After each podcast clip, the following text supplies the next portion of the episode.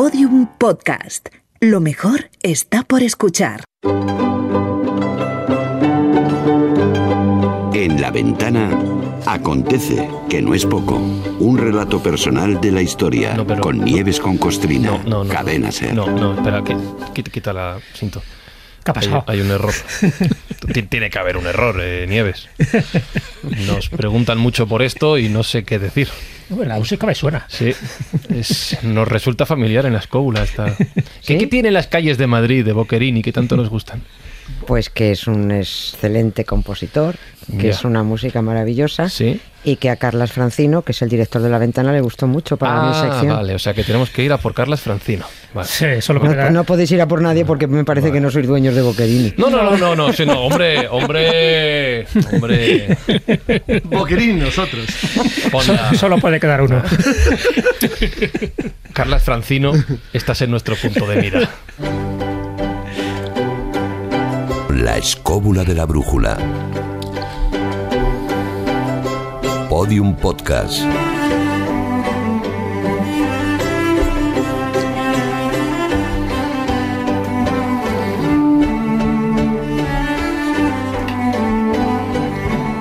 Es que han llegado bastantes mensajes a lo largo de los últimos años preguntando por esta coincidencia, Nieves, ya más allá de la broma, la coincidencia entre las sintonías de tu sección en la ventana con la escóbula, con la sección, la- el podcast de la escóbula de la brújula. Jesús, le preguntaba a Nieves por qué nos gusta tanto, pero es verdad que esta música suena como muy para sentarse a contar historias de la historia.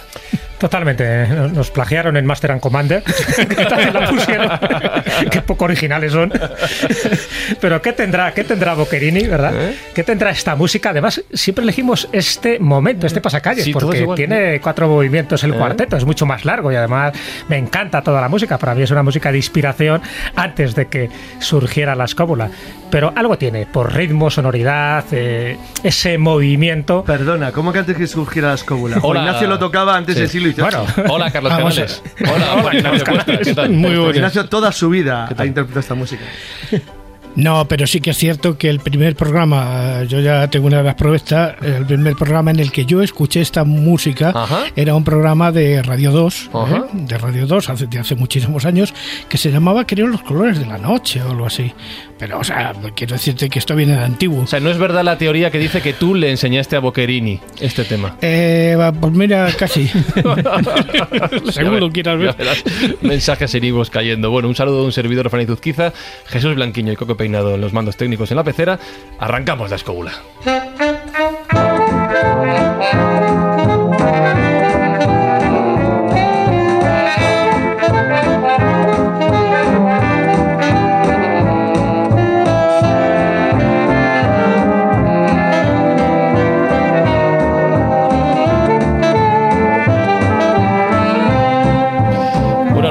Invitada de hoy, a Nieves con Costrina, la, la- la conocéis más que de sobra, escobuleros, estoy seguro, si escucháis la, la cadena SER, si escucháis también Radio Nacional de España, el programa de Pepa Fernández. Es periodista, es escritora, especializada en historia, ya lo sabéis. Es premio Ondas, que es algo que en la radio viste mucho, entre Sí. otras cosas. Es compañera aquí, como digo, en la cadena SER. Este verano la vais a escuchar mucho en la radio, con cualquier tiempo pasado fue anterior, y la vais a leer con pretérito imperfecto. Y ahora sí, como Dios manda, Nieves con Costrina, re bienvenida a la escóbula de la brújula. Muchas gracias. ¿Cómo Muchas estás? gracias, Fran. Muy bien, contenta de estar aquí. Contenta. Eh, y como digo, con libro nuevo, con pretérito imperfecto. Sí, ahí, ahí está mm, pitando bien desde finales de noviembre que salió. Ahí está ahí pitando, están tirando la octava edición y bueno, pues estoy, estoy muy contenta. Ojo, pitando, octava edición, ¿eh? Cuidado. Va bien, va bien la Pero cosa. ¿hay algún libro tuyo que no llegue a la octava ¿Eh? edición como mínimo? bueno, es un éxito de ventas, Sí, ¿verdad? Son libros Sí, que sí. se venden, Se dan- se dan están bien, bien. escritos, con un sentido del humor envidiable. Muy entretenido, sí. Y además que aprendes, aprendes un montón. Y por eso hemos elegido unos cuantos pasajes de los muchos que se podrían haber elegido, porque cada uno de ellos tiene su mejunje, pero sobre todo tiene ese gracejo, ¿no? Ese gracejo, no sé si llamarlo castizo, en gracejo español, que a eso hay que tener un arte, hay que tener un don, y bueno, y tú lo tienes, es evidente. sale así, ¿no? Cada uno tenemos, cuando escribimos, cada uno tenemos nuestra pluma, ¿no? Y bueno, pues a mí me, me salía así. Y me ha salido así de siempre, ¿no? Luego, como cuando el, el oficio te lleva por, cuando te vas a cubrir una rueda de prensa te tienes que cortar de hacer estas cosas. ¿no? Pero cuando, cuando ya estás a tus anchas y vas haciendo piezas un poquito más de autor, pues bueno, pues ya dices, pues ya te sueltas tú y cuentas las cosas como te apetece contarlas y como te da la gana contarlas, ¿no? Y ahí sale el sarcasmo, o la ironía, o la mala leche, o la acidez, bueno, pues tú, que salga, que salga. Además, en este libro se nota que hay como dos epicentros, dos bloques clarísimos sobre los que pivotan casi todos los temas, que es la monarquía y la iglesia. ¿Quién, quién, ama- quién manda? ¿Quién manda. ¿Quién manda? Pues son los que han manejado lo- los hilos de los demás, somos maldita plebe. La chusma. La chusma, o sea que... Sois, que- sois. que- que- Bueno, él es almi- almirante de la mar Océana, Las claro. como son. Sí, nada, Entonces, pues claro, el- el- son los que manejan, son los que han manejado el cotarro y los que machacan o ensalzan, ¿no? Con lo cual sí pivota, pivota Claro. en torno a ello. Se trata de que ya deje de pivotar en torno a esos dos poderes anacrónicos y... ¿Pero tú y- crees que hay un punto final a la monarquía, a la iglesia en poco tiempo o esto Hombre, no, el- no, es de larga duración? Sandro Rey, hasta ahora no soy. pero pero sí, sí, se, aca- se acabará. Esto se Date acaba. lustre, di Nostradamus. Sandro Rey. Es que llamándose Sandro Rey No, por, por eso, me- me- me- cuéntame la diferencia entre uno y otro. Hombre, uno sale por la favor, tele y el otro no. Uno, uno ha hecho miles de millonarios. Sí, sí, sí, sí, sí, sí. No, pues yo, no, yo creo que, que sí, que sí, que acabará. Lo que pasa es que no puedo saber, no puedo saber cuándo, pero vamos, que tienen los días contados, fijo. Ujú. Eh, bueno, me ha gustado mucho la expresión que has utilizado de, de contar la historia de autor y esta es la idea que tenemos en el programa de hoy y voy a ir rápido con esta presentación porque eh, Nieves se tiene que ir antes del final del programa, así que vamos a aprovechar al máximo todo el tiempo posible. Hoy va a ser un programa de autor, de autora en este caso, porque queremos conocer capítulos de la historia a través de la visión y la forma de contar eh, tan propia de Nieves con Costrina. Por cierto, ahora que se ha mencionado a Sandro Rey, Carlos, te lo cuento, pero luego te lo amplío en el bar. Una vez Sandro Rey me siguió en Twitter. En el Omni. Pero te lo cuento después, en el OVNI, que esto no viene a cuento ahora. Seguimos en la escóbula. Te contamos leyendas y verdades en la escóbula de la brújula. Podium Podcast.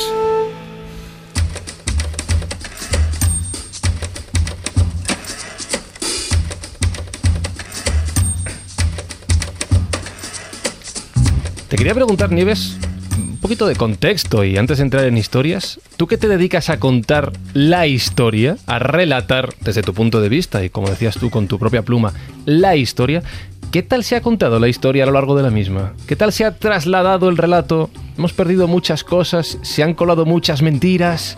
Hombre, yo creo que sí, Se ha pero yo distorsionado mucho el siempre relato. puedo hablar desde mi punto de vista, porque como yo no soy historiadora, yo solo puedo hablar de lo que he recibido como alumna, como vulgar alumna, como hemos recibido todos, y como luego recibido por otros sitios, ¿no? Pues, pues claro, que era... eh, eh, me preguntabais por la iglesia y la monarquía, eh, ¿por qué nos han mentido tanto? Hombre, porque si no nos hubieran mentido, mucha gente no tendría en tan alta estima a esas dos instituciones que tienen mucha más porquería que guardar que, cosas buenas que contar, ¿no? Pero claro, si eso te lo ocultan, evidentemente, pues la cosa va.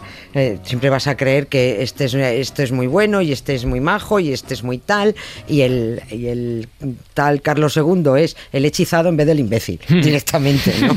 Pero claro, si te cuentan la verdad, pues a la porra, a la porra todo. ¿no? Entonces, claro que nos han, nos han hurtado. O sea que nos, no- nos han, nos han robado, no, nos han robado, nos han cambiado la historia por interés muchas veces, pero luego me ha gustado el matiz que has dicho. Por pequeños detalles que parecen inofensivos, como el hechizado o el imbécil, pero cambian completamente el relato de la misma. Fíjate, ¿no? Hombre, es un tema elegante. ¿Eh? Bueno, Claro, sobrenombres peores No hemos había visto en la rey historia. que no tuviera su Claro. apodo. Los había mucho más sangrantes. Por eso. Un rey de León que le llamaron Sancho el Gordo o Sancho el Craso. O el impotente, Hombre, tío. y, y total, porque solo pesaba 240 kilos. Enrique O sea, yo no sé por qué. Pero bueno, aquí en este programa sabéis de sobra cómo nos han hurtado las verdades. Sí, pero, pero siempre ha pasado, me imagino, que no solo es algo patrimonio de España, sino del resto Oye, del no, mundo, donde la historia se cuenta así, sí, me refiero. No, yo no he que dicho la que historia se España. cuenta precisamente por eso, el que, la, el que vence, el que quiere teñirla con su sabor patriótico o el que quiere eliminar determinadas, pues lo que sé, si posiblemente censuras a la hora de reescribir la Mm. historia. De hecho, como bien sabes, incluso ha habido emperadores, reyes, que intentaron borrar la historia del pasado, de su pasado, para empezar la historia con su reinado, como si antes no hubiera nada y después de su muerte fuera el La caos. historia siempre es política. Sí, Siempre, ¿eh? Claro, por eso digo que, que eso es como un mal endémico que por desgracia lo hemos tenido, lo seguiremos teniendo y no sé si esto algún día desaparecerá. Hombre, ahora hay más objetividad a la Nunca hora va a de tratar los desaparecer del todo, pero bueno, ¿qué pasa? Ahora estamos ya más avisados, es que es, di- es distinto. Claro. La, la información es otra, la tecnología es otra, el acceso a la información es otra, eh, es distinto ahora. Pero desaparecer nunca va a desaparecer. Siempre seguiremos siendo la plebe, los pringuis, y siempre habrá, habrá gente que maneje los Fíjate, hilos, ni siquiera claro, considero que sí. sea malo. Creo que la historia tiene que ser honesta. Honesta quiere decir que tú tomas tus consecuencias y tus conclusiones de datos que tú analizas, examinas y que los ves de una manera objetiva. Nunca puede ser imparcial. La historia siempre es parcial. El que la escribe, la escribe a su manera, con lo que interpreta y lo que él ve. O sea, cuando me dicen, tú escribes imparcialmente, voy a escribir imparcialmente. Escribo, intento escribir moderadamente, tampoco exagero, de una manera básicamente honesta. Intento contar mi verdad, no es la verdad. La historia siempre cambia, la historia siempre se manipula y siempre se adapta, porque siempre es vista desde el punto de vista del que lo escribe, no del que lo recibe. Entonces, pretender lo contrario es ciencia ficción. Dejadme que salude a David Sentinella, que se ha incorporado al programa. ¿Qué tal? Muy bien, bueno, ¿Cómo pues por ahí borrando Damnation Memoriaes, tal cual llegaba al programa, pues sí. Eh, un apunte, Carlos, no solo es eh, dependiendo de quién eh, la escriba, sino muchas ocasiones también ¿De quién quién la recibe, quién la lee, porque luego están las interpretaciones, lo cual además ya de por sí supone un problema enorme. Pero mola. bueno, sí. la gracia es Acordar lo que decía Unamuno cuando le decía, hombre, es que usted cuando escribe no es objetivo. Dice, claro que no soy objetivo porque no soy un objeto. Soy subjetivo porque soy un sujeto. es que no lo olvidemos. Eso es un nivel lingüístico la gente no alcanza a entender brutal, tío. No te pases. Pero bueno, cuando hablamos de reescribir la historia, es verdad, no hace falta irnos muy lejos. ¿no? Ahora mismo lo estamos viendo con los planes educativos en las comunidades autónomas, donde cada uno está ¿Planes qué? en planes educativos. Se sigue llamando planes educativos, donde se está reescribiendo como les da la gana la historia y da igual. O sea, que, que- que Claro que da igual. falta- ¿Y qué? Siempre ha pasado. Bueno, pues ¿qué os parece si empezamos por un episodio patrio? Eh, y además aquí Juan Ignacio puede aportar mucho sobre ello, porque bien sabe esta historia. Y, y no es una broma, ¿no? Ya me dirán luego, ¿no? Es que La te metes con Juan Ignacio, vivió. No, es que ha escrito un libro sobre ello, ¿vale? Que es el 2 de mayo, Nieves. Eh, lo tratas en el libro. Eh, ha- han llegado muchas falacias, muchas mentiras hasta nuestros días. No sé si por nuestra parte o por la parte contraria. Más por, nuestra, por la nuestra que ¿Tú bueno, crees? Uy, Carlos Canales levanta los deditos y dice... Las dos. Él, él Las se lo sabe, ¿no? No, tú más, tú, tú, te toca primero. Luego te machaco. bueno, bueno, bueno. Bueno, que no, hombre, que no, que en serio, que es que es las dos. Siempre es las dos. Siempre es las dos. Sí, sí, bueno, no, esto no es broma, coño. Es que siempre son las dos. Siempre son las dos. Hombre, ¿Cómo va a me imagino que por parte francesa y parte española. Pues está claro, claro, pero bueno, Nieves. claro. No, pero franceses fuimos. Nieves ya estaba sacando las dos pistolas Después- duelo. después de esta amenaza, Nieves, cuéntanos por lo Ya menos... nos atreve, ya nos atreve. Cuéntanos las nuestras. No, estoy esperando que se calme. Ah, no, esto siempre es así, no te preocupes. No, no, pero cuando se calme. Mira, pero, pero ahora le enseñamos un gatito en la tablet y ya está, y se queda listo, ya, se relaja. Pero no digas esto en antena que no lo ve. No lo entiende. Ya, ya, pero, pero da igual, ¿ves? Ya No te lo. Bueno, ya está. ¿Las nuestras cuáles son? En- Vamos a ver, yo ya cuando dices patrio, a mí yo cuando digo la palabra patria ya Bueno, me sale un ah, sarpullido. Bueno, algo, algo tenía que decir. de arriba para abajo, Vale. ya de- porque las cosas de la patria y eso es lo que no me... De todo lo que yo he leído. Yo, he- Ujú. yo he leído, para entender el 2 de mayo, yo he leído a los que saben, porque yo evidentemente no, no estaba ahí, ¿no? Pero eh, mm, me resultaba tan alucinante que, que todo lo que nos han contado, tanta heroicidad, tanta leche y tal, y luego resulta que dice, vamos a ver, que el 2 de mayo fueron cuatro pringados los que salieron, los que se llevaron todas en el mismo carrillo, y nadie se ha preguntado nunca dónde estaban las 3.000, los 3.000 hombres de las tropas que tenían que estar en la calle plantando cara a los franceses. Obedeciendo al gobierno. Acua- acuartelados. Obedeciendo al gobierno. Entonces yo cada vez que veo, cuando llega los, el 2 de mayo de cada año, los desfiles, las tal, este año precisamente he estado en Segovia, que me tocó presentar libro allí en, en- en el 2 de mayo. Entonces en el cuartel de, no entiendo mucha cosa de esta, de, pero que un cuartel de artillería de allí de Segovia. Artillería, Segovia, sí. Es de, arti- ¿eh? Sí, es artillería. de artillería, ¿no? Organizan allí unos unas paradas y unas cosas y una tal, y digo, eh, coño, ¿y todos estos? Pues si todos estaban acuartelados, que es exactamente que están celebrando. A Daoiz y Velarde y Ruiz, pero si Daoiz, Velarde y Ruiz fueron los tres pringados que salieron con 20 soldados o 30 No, o pero es 40, normal, ¿no? Efectivamente fue una Pero- cosa poco más que de orden público. Pero es que Ahora- ni ahora- siquiera. pero es Ahora ni se, lo, siquiera- se lo arrogan todo y dicen, "Ay, nosotros los Daoí, qué, qué valientes fue. No, perdona, Daoí, Velarde y Ruiz eran tres valientes con 30 o 40 más. Pero y el resto normal. estaba Pero es que- guardados, ¿no? Estaba, ya está. pero Pero es que ni siquiera ellos se sublevaron. El problema de- del 2 de mayo es que de momento la plebe eh, considera, dice, no, no, que se llevan al rey, que se llevan al rey, se van al cuartel Que no era la plebe, eso estaba perfectamente Ah, orquestado bueno, en la, estaba en la perfectamente puerta. orquestado, Y pero no el vamos, rey que no estaba. que unos cuantos se van al cuartel de Montaragón y dice, oye, que nos deis armas. Y claro, ellos dijeron, ¿se las damos o no se las damos? Y al final se las dan.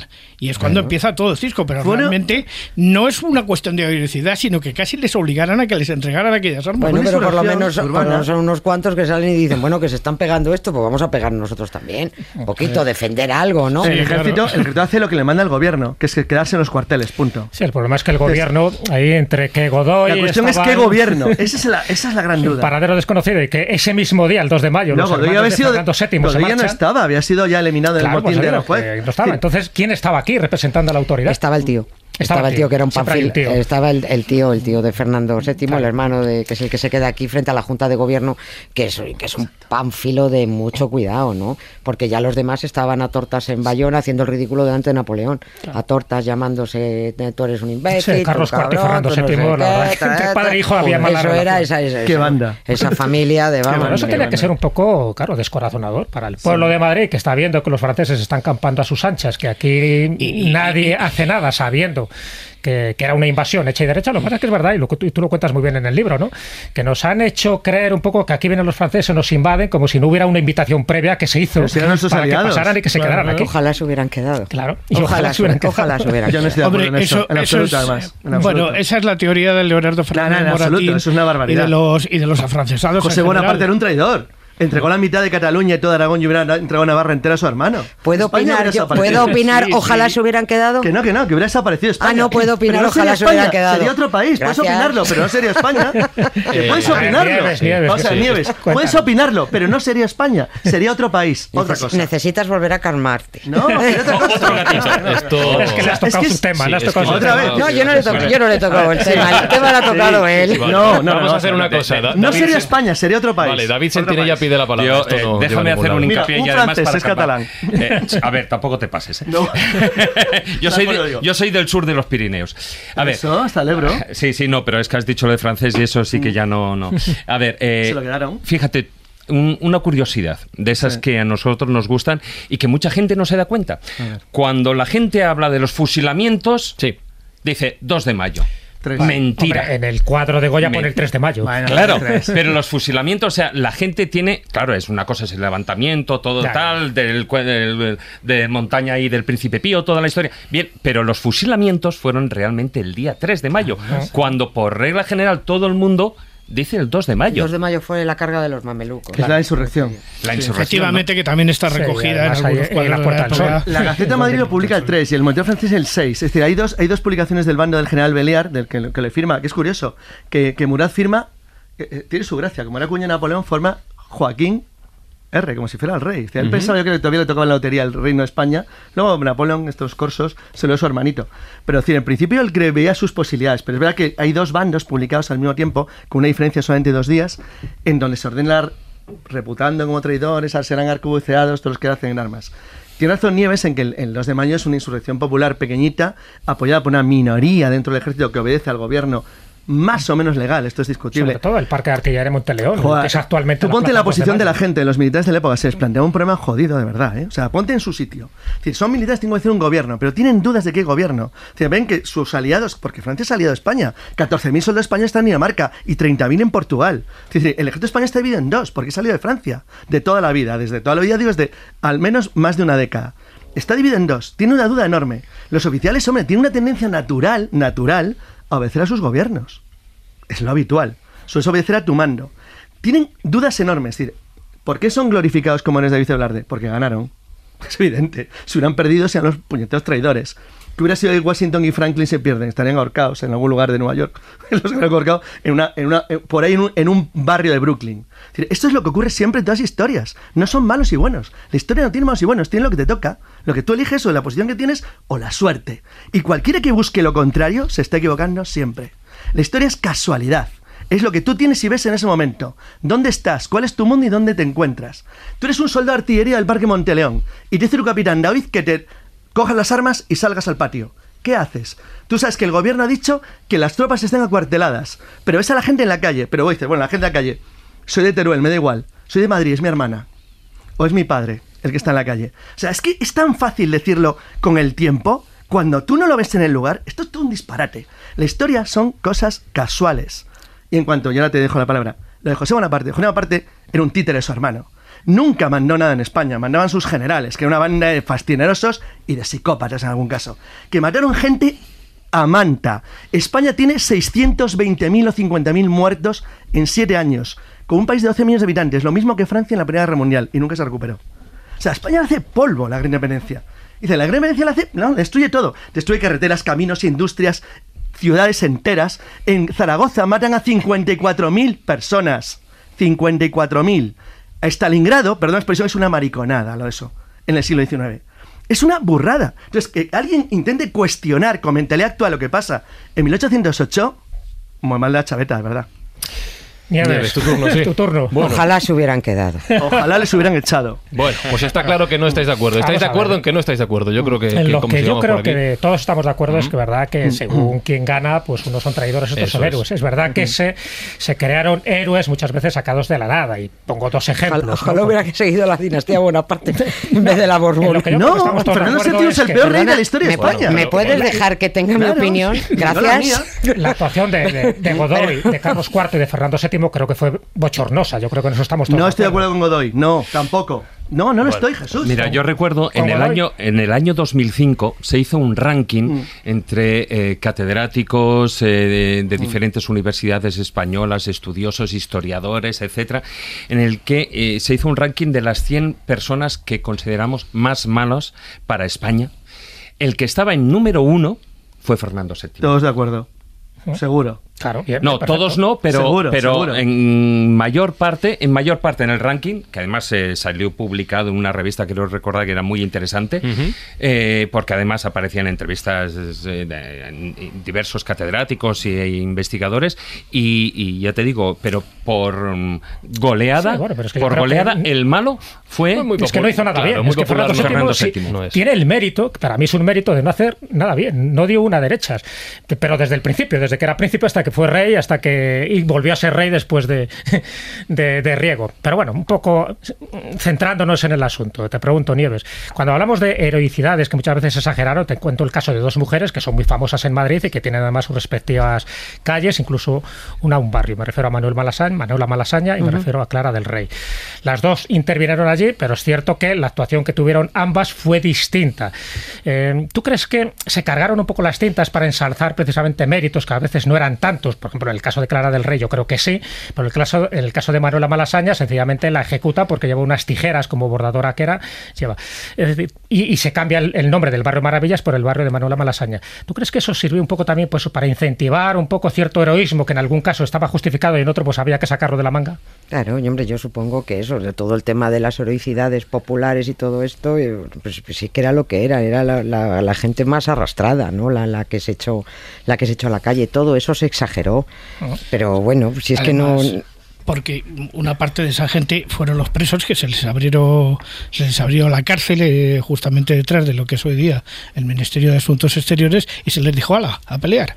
Claro. Y tal, y, y realmente, pero tampoco era gente ni preparada ni tenían ninguna. O sea, esto se dedicaba al pillaje. Claro, no. sí, desde, desde que se monta el pollo a la salida de con el carruaje, que sale el primero y luego ya no sale el segundo, pero los primeros gritos salen de dentro de palacio, ¿no? A, a- a las armas, ¿cómo? Vasallos, a las armas, tal. ¿Cómo que las armas, vasallos? Si nos, nos los habéis metido en casa, nos habéis liado la que nos habéis liado y ahora son los vasallos los que tienen que coger las armas, ¿no? Esto como, esto como es. Y estaba todo de ahí corriendo a la Puerta del Sol, ahí se montaba, pero si a las dos de la tarde estaba todo sofocado, si no había, no Además, había es que nada. hay una, hay, hay una razón de, de- de- de- de puro orden. Todas las tropas estaban acuarteladas en el retiro de las tropas francesas y lo Todas. tenían todo a mano. Y, Murat, además, vivía justamente en la, delante del Nah, Palacio el Real. en general no se revela, no se soluciona, se mantiene quieto en los cuarteles. Hay una pequeña excepción. Es verdad que es una. Ahora mismo diríamos una cosa de orden público, que hubo 300 y pico muertos, como mucho, el 2 de mayo. El problema del 2 de mayo es la señal que da. Es decir, la señal de que algo ha fallado. Lo que ha fallado, pues claramente ha fallado lo que ha fallado. Es decir, y yo ahí, sinceramente, sobre Godoy un matiz. Ponte 1804. 1804. No me gusta Godoy, ¿eh? pero da igual, me da igual. O sea, me trae un tipejo, un- lo que llamamos un trepa. 1804 España intenta por todos los medios ser neutral. En una guerra que es una guerra ya europea, por decir mundial, entre comillas, porque era mundial. Godoy sabe que tiene dos caminos. Si se alía con Francia, que es el vecino terrestre que tiene el mejor todo el mundo, te van a atacar los ingleses. Si se alía con Inglaterra, te van a atacar los franceses. Si te mantienes neutral, te va a atacar cualquiera de los, es aleatorio. Uno te va a atacar. Nos atacaron los ingleses. España no entra en la guerra porque la provoque España. A España le atacan cuatro fragatas que vienen de Buenos Aires y las destruyen, una de la Mercedes, la Mercedes famosa, cerca de, de las costas españolas. Los ingleses nos meten en la guerra porque les interesa meternos en la guerra, porque su objetivo es América. Y lo tienen clarísimo. A la gente se le olvida que Sir John Moore, el famoso Sir John Moore, el que muere luego en Coruña, cuando va en la flota, recibe las órdenes selladas que abre en camino a costa firme de Nueva Granada, porque su objetivo era el territorio español de América. Recibe la orden de dirigirse contra España, a favor de España, entre comillas, por las barbaridades que hicieron, no tienen cuento, porque España se insurrecciona contra Francia y le interesa. Los ingleses hacen lo que es correcto para los ingleses, no para los españoles, que es librar su guerra. Y los franceses hacen lo que es correcto para los franceses, que es librar su guerra. Nosotros estamos en medio. España no pudo elegir la neutralidad. Le hubiera encantado a Godoy ser neutral. Godoy le pilla las cartas. Probablemente, esto es dudoso, pero no sabe con seguridad. Se sabe que Francia intercepta los correos de, Godoy a Prusia en 1807 para intentar entrar, seis, para intentar entrar en la coalición prusiano-austriaca o pr- prusiano-rusa, que los franceses barren en Jena y Friedland y las hacen polvo. A partir de entonces Napoleón empieza a considerarnos un aliado poco fiable, no se fía de España. Claro, España está mandado por un inútil, Carlos IV, y un títere miserable que es su hijo, Fernando VII, luego. Ante semejantes imbéciles, lo que piensa Napoleón es, a estos tontos me los quito, que no sirven para nada, los cojo aquí de lacayos y bueno, yo me encargo de España, que es un país tercermundista, comillas. Un país al que hay que, al que hay que liberar de los curas y del atraso. España era un país más atrasado que Francia ni que Inglaterra en 1808, ni de coña. Además, en nada. Era un país, bueno, más oscurativa, sí, tenía menos libertad, no lo era. ¿Qué, qué libertad tenía Prusia, o Rusia, o Austria? ¿Qué libertad tenía? Ninguna. ¿Qué libertad tenían los Estados Unidos? Ninguna. ¿Qué libertad tenía Francia, donde habían matado a un millón de personas desde 1792? Ninguna. Solo tengo una pregunta, Carlos. Ninguna. Y viendo el color rojo que Es va que adquiriendo cosa, tu cara ¿verdad? mientras dices esto, ¿cuántos cafés te has tomado antes de entrar? Ninguno. Madre de Dios si se lo llega a tomar. Sí, no he comido, joder.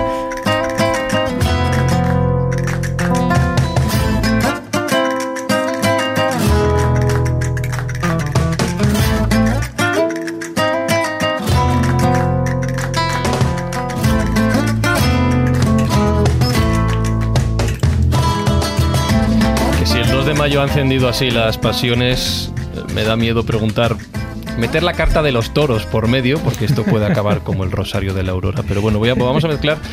Esto es muy curioso, Nieves, y esto quiero que me lo cuentes bien, por favor, porque me llama mucho la atención. Mezclar nazis y toros me vuelve loco. ¿Qué relación tiene Himmler con el mundo taurino? Es, que- es que es como tirar una ruleta y que salga lo que salga. Sí. No, hombre, tiene que ver porque Franco le montó una magnífica corrida de toros para que la disfrutara y Himmler salió de, de la, de la corrida mm, diciendo que es un espectáculo demasiado sangriento. ¿En serio? Sí, sí, lo dijo él. Es para tomarlo en Será serio. verdad. Será verdad. Sí, Himmler ya estaba, estaba en Madrid eh, preparando la entrevista que, que iba a tener Hitler con, con Franco Ujú. unas, eh, un tiempo después en Endaya. Y, y claro, pues eh, estaba aquí y le, y le agasajaron a, a Himmler, pues se fue a Toledo, le llevaron al Escorial, las cosas estas que se hace con los, Sí, con los turistas. con los, con los guiris, ¿no? Donde Juan, Juan Ignacio le enseñó el escorial. Sí, señor. Y, y una de las cosas que le prepararon pues fue una magnífica corrida de toros con Marcial Lalanda, eh, Pepe Luis Vázquez creo que fue, que es que no, no- es que no, me- no me quiero equivocar y el, ter- el tercero no lo digo porque no quiero, no sé qué el gallo. Mm, o- Es posible, es posible. Había uno que era así, Rafael, no sé qué, el gallo. Sí, el- el gallo. Bueno, pues ese era, ese era el cartel. De hecho, el cartel es impresionante porque es un cartel que se ve con una cabeza de un toro, mítico, claro. una cruz gamada abajo, Madre mía. tremendo y, lo- y los tres y se ve, se ve perfectamente a Himmler. Las fotos están ahí en el palco de las ventas. Pues eh, saludando con el, el- el brazo, con el Heinz Himmler, saludando a los tres toreros ahí en el, en el albero y era todo muy loco, ¿no? Y todo, pero, pero bueno, menos mal, menos mal que diluvio y cada solo se lidiaron tres toros y al tercero se suspendió y, y bueno, pues Himmler salió de allí y por lo menos dijo y salió diciendo ahí que era un espectáculo de lo más desagradable. O sea, a él, a él le gustaba matar pero Claro, sin hombre, manchar, claro, ¿no? hombre. Decía espectáculo deleznable. Sí, sí, sí, era una- que era muy sangriento, Era ¿no? una cosa tremenda. para él, es impensable. Claro, los expertos le dirían que, que, le había tocado corrida mala, ¿no? Que encima que había llovido. Dice Google que Nieves con, con Costrina dice que fueron Marcial Lalanda, Rafael Ortega, Gallito, que es el quien decía Jesús, y Pepe Luis Vázquez. O sea, que lo has clavado. Sí, señor. Lo dices tú mismo. De todas maneras, Nieves, hay una, mm, hay una pequeña anécdota que surge por ahí, que puede ser una anécdota apócrifa fácilmente, pero sí eh, parece ser que había una especie de hispano por aquí que te, estaba muy interesado en venderle de alguna manera a Hitler uno de esos objetos de poder que buscaba tanto el nazismo. Y le nombra, antes de que fueran a la corrida, los toros de Gerión y su relación fundamental con, el mito de Hércules, con el mito de, las columnas de, Cádiz, del non plus ultra, ¿no? Y eso, de alguna manera, le animó a ir a ver la corrida de toros y tal, pero claro, luego él vio que ahí no había nada mítico excepto lo que le había llegado, digamos, del ámbito griego, ¿no? De, los taurobolios. No, no sabía eso, no tenía, no tenía ni idea. Sí, bueno... Sí, pero como a este le decías cualquier cosa, decías, ocultismo, y se, claro. se le ponía la gafa de punta. Viene, viene esta referencia, fíjate, en un libro que se llama Lenim Otorran, que está en francés, ¿sabes? El enigma de Otorran y tal, pues que habla un poquito de todo Pero como hablas francés, Juan Ignacio, ¿lees francés? A ratos y en familia. Y en la francés de Languedoc. Qué bonito. Bueno, pero, pero fíjate que tanto Otorran como Hitler buscaban lo mismo. Cuando Hitler viene a España no viene a ver una corrida de toros, no viene, en fin, a ver la tumba del Cid, a pesar de que también la ve en Burgos. Él viene en busca de un objeto sagrado, un objeto de poder, que es el Santo Grial. ¿Qué ocurre ahí cuando llega a Barcelona? Porque no le dejan pasar. A, ver, anda, déjate ir. Está esperando que se lo den, ¿no? Anda, tira para casa. tira para allá. Porque esto ni es Montsegur, ni es Montsalvat, ni es esto. Nada, pues eh, él llega, pero si es que es todo tan loco lo de... Lo de, lo de pero también me, me, me, fastidia decir tan loco porque parece como frivolizarlo, ¿no? lo de la banalidad del mal y todo esto, ¿no? Pero es que estaban verdaderamente locos, caray. Sí, estaban, estaban, estaban, estaban como malditas cabras. Lo que pasa es que se llevaron millones de vidas por delante, ¿no?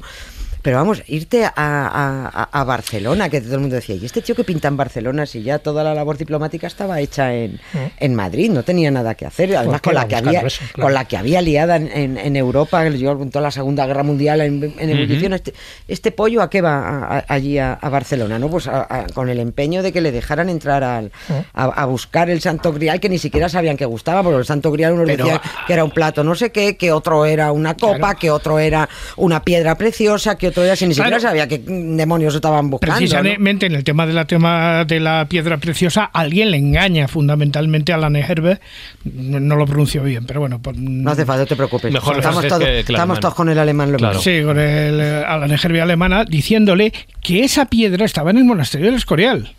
Cuando esa piedra, que era el rubí, que estaba en el, en el retablo de, de Giacomo ya se la habían llevado las tropas de Marat. O sea, de Murat. o sea, pero ya hacía mucho tiempo, claro. Es todo esto, pero es que cómo puede acabar el poder en manos de esta gente así, ¿cómo, cómo es posible? ¿No? Es que no. Bueno, pues. Te, haces cruces ahora diciendo, bueno, no, ¿cómo Yo es posible creo que eso tiene una fácil explicación. El, el Tratado de Vichy dejó a Alemania los humilló, oh, perdón, de Versalles los dejó tan humillados y tal que dijeron, eh, esto, esto nos tenemos que cobrar la segunda, claro. Hombre, fue el, Tratado de Versalles fue, fue, el inicio. mi pregunta era retórica, decir cómo es posible. ya, sé que fue por aquello, pero las causas son muchas. Pero, pero me refiero a que cómo, cómo es posible que, que, esto pueda. Bueno, pero el caso de Himmler ah. eh, llama mucho la atención porque es verdad que le estaba obsesionado un poco con ese mundo oculto, con el esoterismo. Sabes que hay un esoterismo nazi donde quería un poco asentar ese tercer Reich y el que llegara, pues sobre todo en base a una serie de fundamentos que ellos pensaban que formaba parte de la herencia ancestral aria, ¿no? Y para eso necesitaban buscar objetos de poder, desde la lanza de Longinos, ¿no? En Viena, hasta el Arca de la Alianza y, como no, pues el Grial, y como el Grial, tú lo, has dicho bien, parece que ese, ese Perceval no sabe muy bien si al final se está refiriendo a Monsalvache o se está refiriendo a Monsegur, que es donde va Autorran, dice, pues ya está, pues Montserrat, una, una especie sí, los la montaña de la Pirineos, va, a ser aquí. Claro, va a ser ahí. Pero lo que busca, eh, no lo encuentra, pero bueno, está en el Escorial, está en Toledo, en fin, está en muchos lugares buscando lo que le dé una pista para tener un nuevo objeto de poder y luego llevárselo a su famoso castillo de Westberg. Pero es que él estaba convencido, y aquí un poco donde va la, la clave, él estaba convencido que era la, la reencarnación de un antiguo rey sajón, ¿no? de Enrique el Pajarero, lo mismo que Patton, por ejemplo, también, el comandante en jefe del tercer ejército norteamericano, también estaba convencido que era la reencarnación de distintos soldados, ¿no? desde legionarios hasta oplitas. Entonces, claro, toda esa creencia yo creo que es muy importante tenerla en cuenta para entender o para explicar determinados comportamientos que son anómalos, porque dice, ¿qué pinta aquí? O sea, y de hecho, cuando él llega a Montserrat el 23 de octubre, es en el momento que Franco y Hitler están haciendo su famosa entrevista. Él debería estar con ellos y, sin embargo, él está más preocupado en buscar un objeto de poder porque cree que eso es lo que va a hacer que el tercer rey se asiente, no solo con la muerte, sino también con distintos símbolos que él considera que son esenciales. Por eso yo no sé hasta qué punto pueden estar griados y, gri- y grillados. Están grillados, total, Gri- grillados y grillados. totalmente. Pero fíjate, hay, hay un detalle que cuentas en el, al final de cuando hablas en el capítulo, eh, que hablas precisamente de toda esta aventura de Himmler, de, de su vuelta turística de Guiri por España. Empezando, por cierto, por San Sebastián, que yo no sabía que lo llevaron ahí a llevar Sí, a, comer unos pinchos, ¿no? Al Monte- Club bueno, Náutico. Monte Gueldo y también- al Club Náutico, mira, yo que he andado por ahí. Pero eh, terminas y dice, en la opinión, cuando, claro, llegan a Montserrat, y de ahí me gustaría que lo contaras, cuando llegan a Montserrat dicen, no, no, aquí la única reliquia que hay es la moreneta, ¿no? Y el comentario, al hilo de lo que tú estás diciendo, Jesús, al hilo de, de eso, eh, comentas eh, jocosamente en el, en el capítulo, dices, eh, bueno, que el comentario que hizo fue que los rasgos de la talla eran claramente arios. Arios. Era todo ario para él. Bueno, a ver qué se había fumado. De este una talla del siglo XII, ¿eh? No, y la moreneta. Y la moreneta. O sea, moreneta, que estaba, enne- estaba ennegrecida por esto, ¿no? Pero vamos, si es que sí, también, de- también decía que Jesucristo era... de- Sí, Sí, sí, sí, lo decía, lo Si es que, si es que como no hay por dónde agarrar Que lo decía nada en serio, de eh, lo lo que, en serio, de se lo lo que dicen, Se es lo que Pero no- sabe Nieves que también la NBRB va buscando ni más ni menos que el Yeti, pensando que el Yeti también es uno de los ancestros de la raza aria. Dice, hombre, tiene un tío así gigantesco, en fin, con pelo, pues de este tiene que ser ario. O sea, que hasta dónde llegaba un poco la eso hay, paranoia de esta que, gente. hay que estar tan atento cuando te salen estos patrioteros ah, buscando votos con idioteces de, de esta clase. Ya. Hay que estar tan, tan atentos Pues para sí, habría que aprender de la que, historia. que no, que no te venga alguien con un que se te ponga un tercio que ha sacado un casco que ha sacado de los tercios que ha sacado de una tienda de disfraces. Himmler, Y- y- votos y- buscaba pocos ya, ¿eh? y te, y- y te ponga- y que, que hay que estar por eso pendientes, ¿no? O sea, ya, ya no hay tanta excusa, ya, ya tenemos la obligación de estar más informados, ya, ya tenemos la obligación. Me- Totalmente me- de acuerdo. Me gusta que te haya traicionado el subconsciente. ¿Qué he dicho? Porque has dicho que mejor un tercio que un casco de los tercios. Estoy muy de acuerdo contigo. Mejor un tercio que un quinto. Sí. Mejor un tercio que un quinto. Mejor una pinta. No lo diréis por De todas mí, maneras, hay un, capi- hay un capítulo que aquí sobre este tema que estábamos hablando de Himmler y de la preparación de la famosa entrevista de Naya, que siempre ha salido, que podría fo- forma- formar perfecta parte de Pretérito Imperfecto, porque es poco conocido este ca- caso que relata fundamentalmente Jordana, que era entonces el ministro de Asuntos Exteriores, con respecto a la entrevista de Endaya que ya lo hemos comentado, Carlos, eh, tú y yo muchas veces y tal. ¿Por qué? Hitler decide no entrar en España cuando lo tenía tan fácil y tal. Pues muy sencillo, porque le dice a Franco, ahí tienes 7.000 kilómetros de costa, a ver cómo los defiendes con los cuatro barcos que tienes. Claro, es aparece razonable en principio, ¿no? No, Eh, yo creo que no, que creo- Franco exigió mucho. Creo que la cosa se también, no, no soy ninguna experta en el tema, ¿eh? pero creo que la cosa además se fue complicando porque creo que Hitler tenía previsto lo que llamó la operación Félix, o Félix, Félix. Félix, Félix, Félix. para, para llegar a Gibraltar, Gibraltar y tomar Gibraltar. Lo que pasa es que luego la cosa se complicó por otro lado y tuvo, porque ya claro, ya tenía mucho frente, mucho frente abierto, ¿no? Pero Creo que fue más o menos Yo- así la cosa. Mi opinión es que Franco pidió mucho.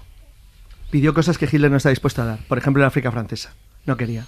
Él prefería una Francia eh, futura, aliada suya, que una España arruinada y miserable en el futuro. No le interesaba. Sí, sí, lo hemos hablado ya. No le interesaba. Bueno, pues podíamos haber sido franceses, hemos dicho antes, podíamos haber sido alemanes, seguimos siendo muy nuestros. Y ahora vamos a hablar de un capítulo, de un, de un epígrafe del libro de, de Nieves, que el título me tiene loco.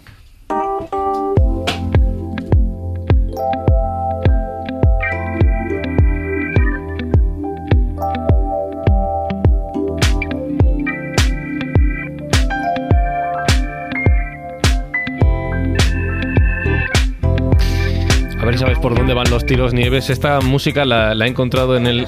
en- Sí, Re- repítelo por favor que se escuche bien. ¿Por la cara que he puesto?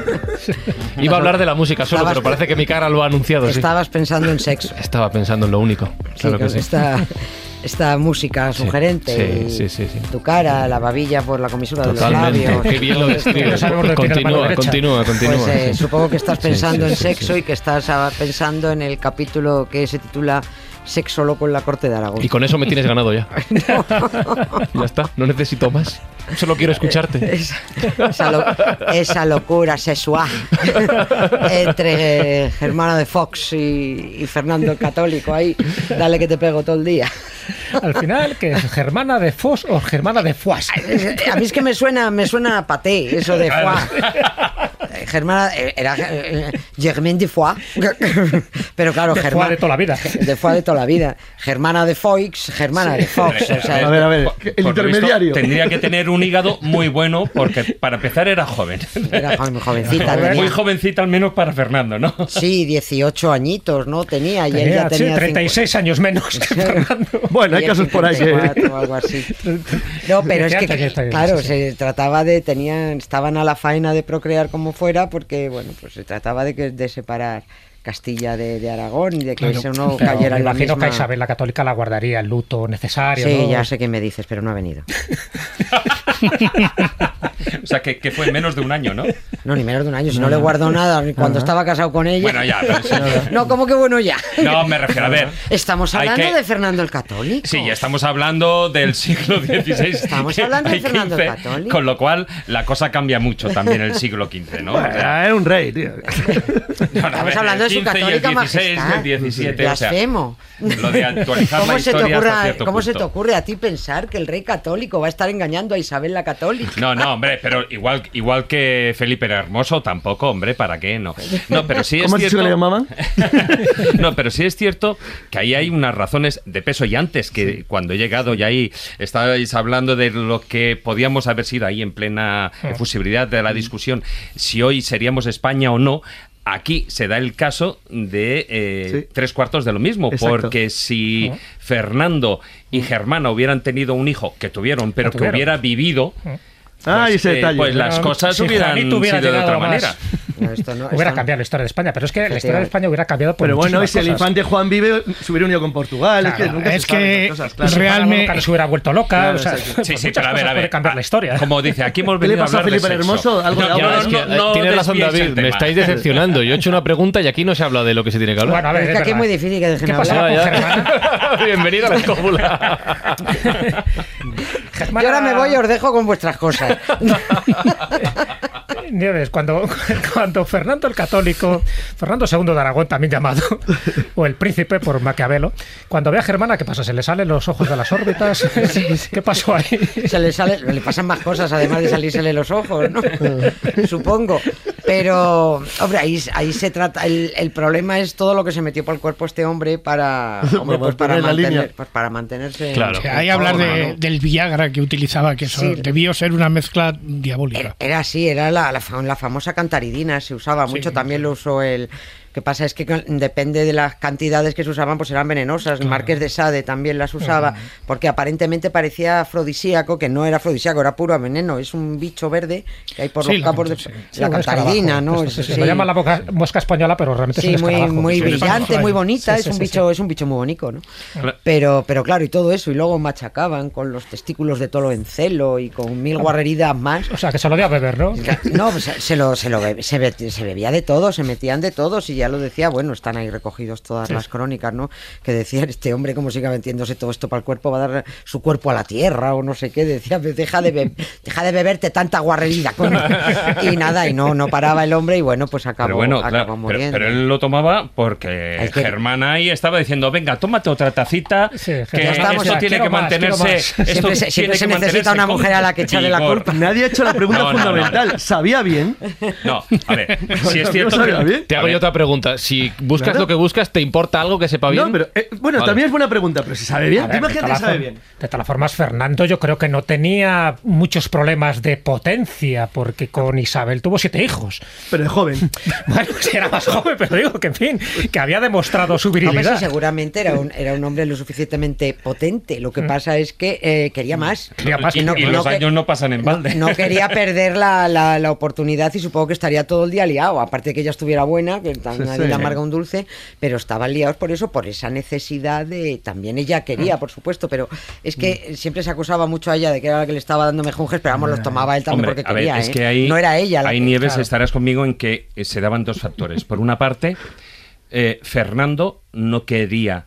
Eh, o sea, él quería mantener Aragón independiente de Castilla, cuanto menos no quería sí. que eh, Felipe o, en ese caso, o el hijo Carlos heredara. Se cayeron mal Felipe y heredara- Fernando. Espera, ¿eh? eso por una parte, Sí. con lo cual él necesitaba tener una herencia, o sea, un, un descendiente. Y luego por otra parte, Germana también lo necesitaba, pero por otra razón, porque a ver, ser la madre del rey, que no solo sería rey o reina de Aragón, que son no solo sería Aragón en ese caso, o sea, el territorio, aparte de las tres provincias de- que hoy conocemos de Aragón, como tú bien dices en el libro, es que aparte estaba eh, Cataluña, estaba Valencia, Baleares. estaba Baleares, estaba Nápoles, estaba Sicilia. Cerdeña, estaba y parte Sicilia. del Rosellón. pues Claro, con lo cual, a ver, es un pedacito, un Nápoles, terrenito no- y en hermoso. Nápoles tampoco piense nadie en Nápoles, la ciudad. Claro. No, no, el, reino, el de Nápoles es media, media reino, Italia, claro. ¿no? Media Con lo, cual, Ahora, con lo cual, o sea, Germana también era Claro, la, la primera que. A ver, yo no sé si Pero vamos, Fernando que ahí- diría dame una taza, pero Germana sí que te diría Sí, también. no, no, ahí estaba, ahí estaban los dos, pero lo que quería era no, no echarle toda Hombre, la no, culpa claro, a ella claro, de, que, de que era la que estaba la que estaba azuzando.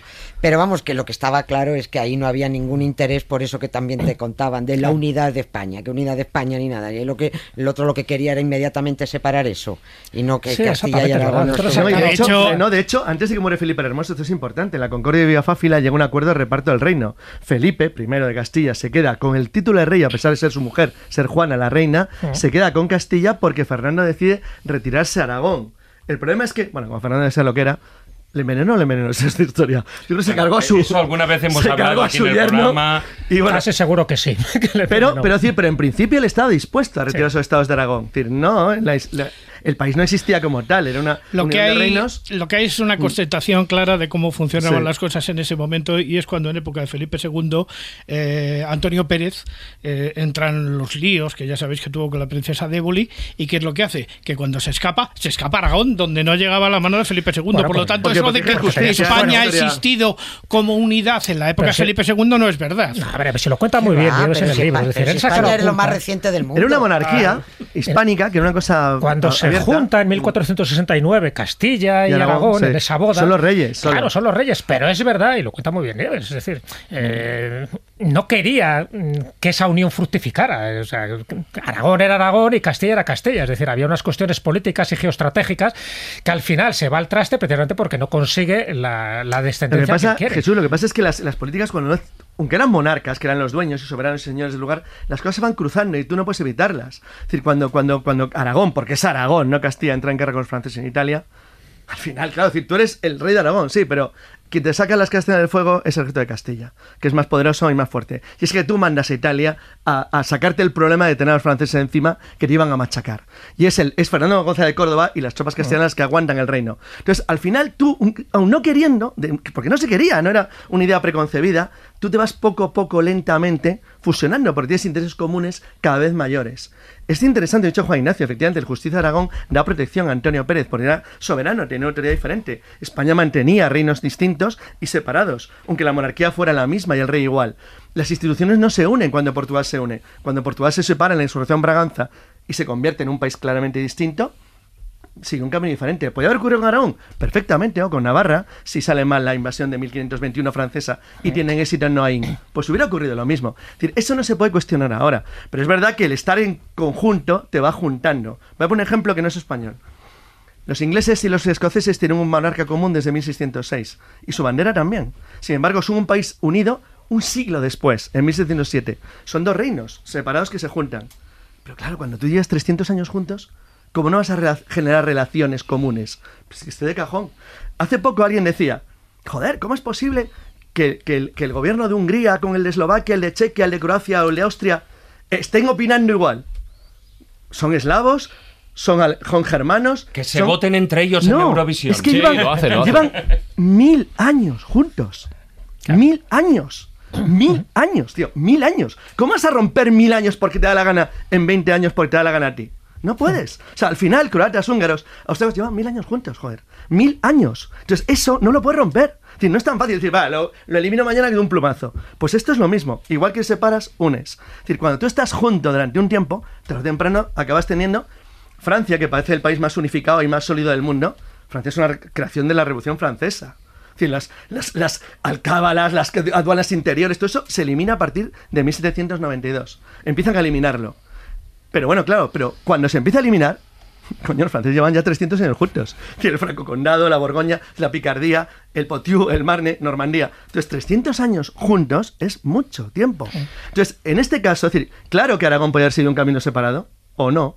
De hecho, no. Es decir, pero lo haber hecho perfectamente. Pero que las cuestiones de los monarcas, de los reinos y sus intereses, al final, pues no dejaban de afectar a un montón de gente que vea por debajo que comerciaban, hablaban, es decir, se, se comunicaban y al final acabas creando uniones por, simplemente por el tiempo. Tienes una, es una política que te El acaba formando el roce unidad del común. cariño. Es Claro. así. Cuando muere el roce del cariño, sí señor. Sí, señor. cuando muere Fernando el Católico en 1516, eh, Germana todavía es joven, está, está de buen ver. Obsesionado, No, ¿eh? no, no, no, no, no, es que va a hablar No, no, no, lo del espera, roce espera. hacia Es el cariño. Voy, voy por donde Está, voy. está hilando, dejadle hilar. Y-.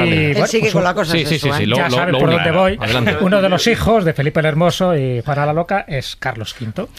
Carlos V es pariente de Germana, ¿no? Creo que es una abuela extra, algo así, ¿no? Sí, la abuela, utilizar- esto es el nieto político.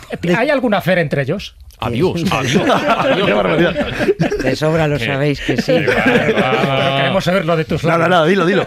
Estaba más cerca en edad Sí. germana de su nieto político que de su marido, porque cuando llega aquí eh, Carlitos tenía 17, creo, ¿no? Y ella, bueno, pues 20 y mucho, 29, me o algo sí, así. 28, 29, sí, se Claro. llevan 12, 13 años. Está, está más cerca esa Claro. edad probablemente, y claro. además pues, hablaban el mismo idioma. hablaban lo mismo, se entendían Y no, perfectamente. y no hablo del sexo, ¿eh? me refiero de... Y claro, pues claro que tuve- tuvieron un lío. Lo que pasa es que no sé, la niña, Isabel, parece que se llamó, que acabó en un convento, por supuesto.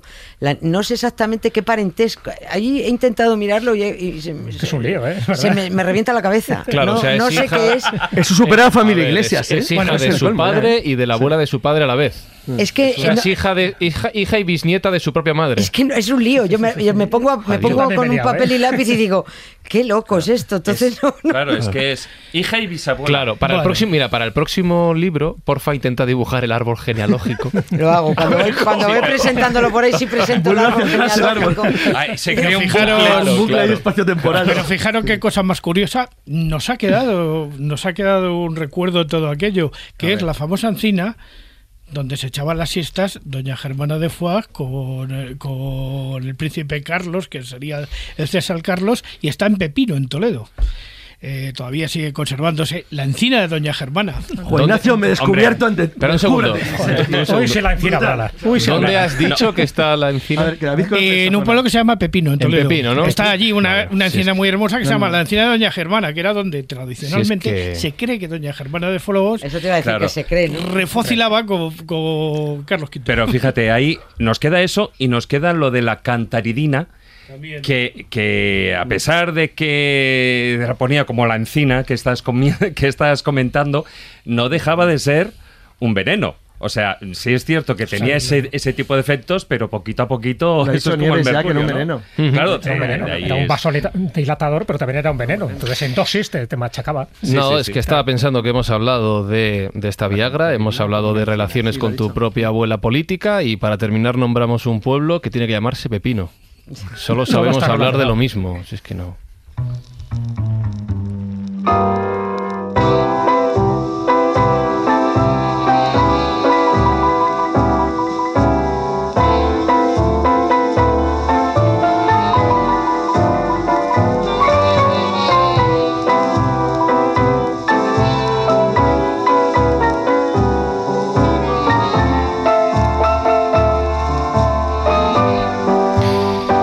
Decía Nieves antes que la culpa siempre tiene que ser de las mujeres, o al menos. cha-cha-cha. Sí. Eh, al menos la historia muchas veces es verdad que, que lo ha pintado así.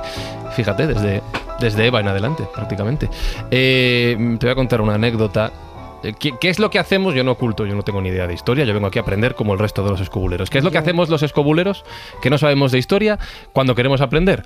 Bueno, pues leer pretérito imperfecto. Si no lo tenemos a mano, pues nos vamos a Wikipedia, que es lo que hace la gran mayoría, ¿no? Entonces he buscado My West, de la que hablas en el libro. Viene el primer párrafo, un poco de descripción, bla, bla, bla, bla. Y fíjate el segundo párrafo lo que dice ya, ¿eh? Dotada de gran ironía y curvas sinuosas que exhibía en poses lánguidas y provocativas, su estilo escandalizó a los puritanos de los años 20 y 40.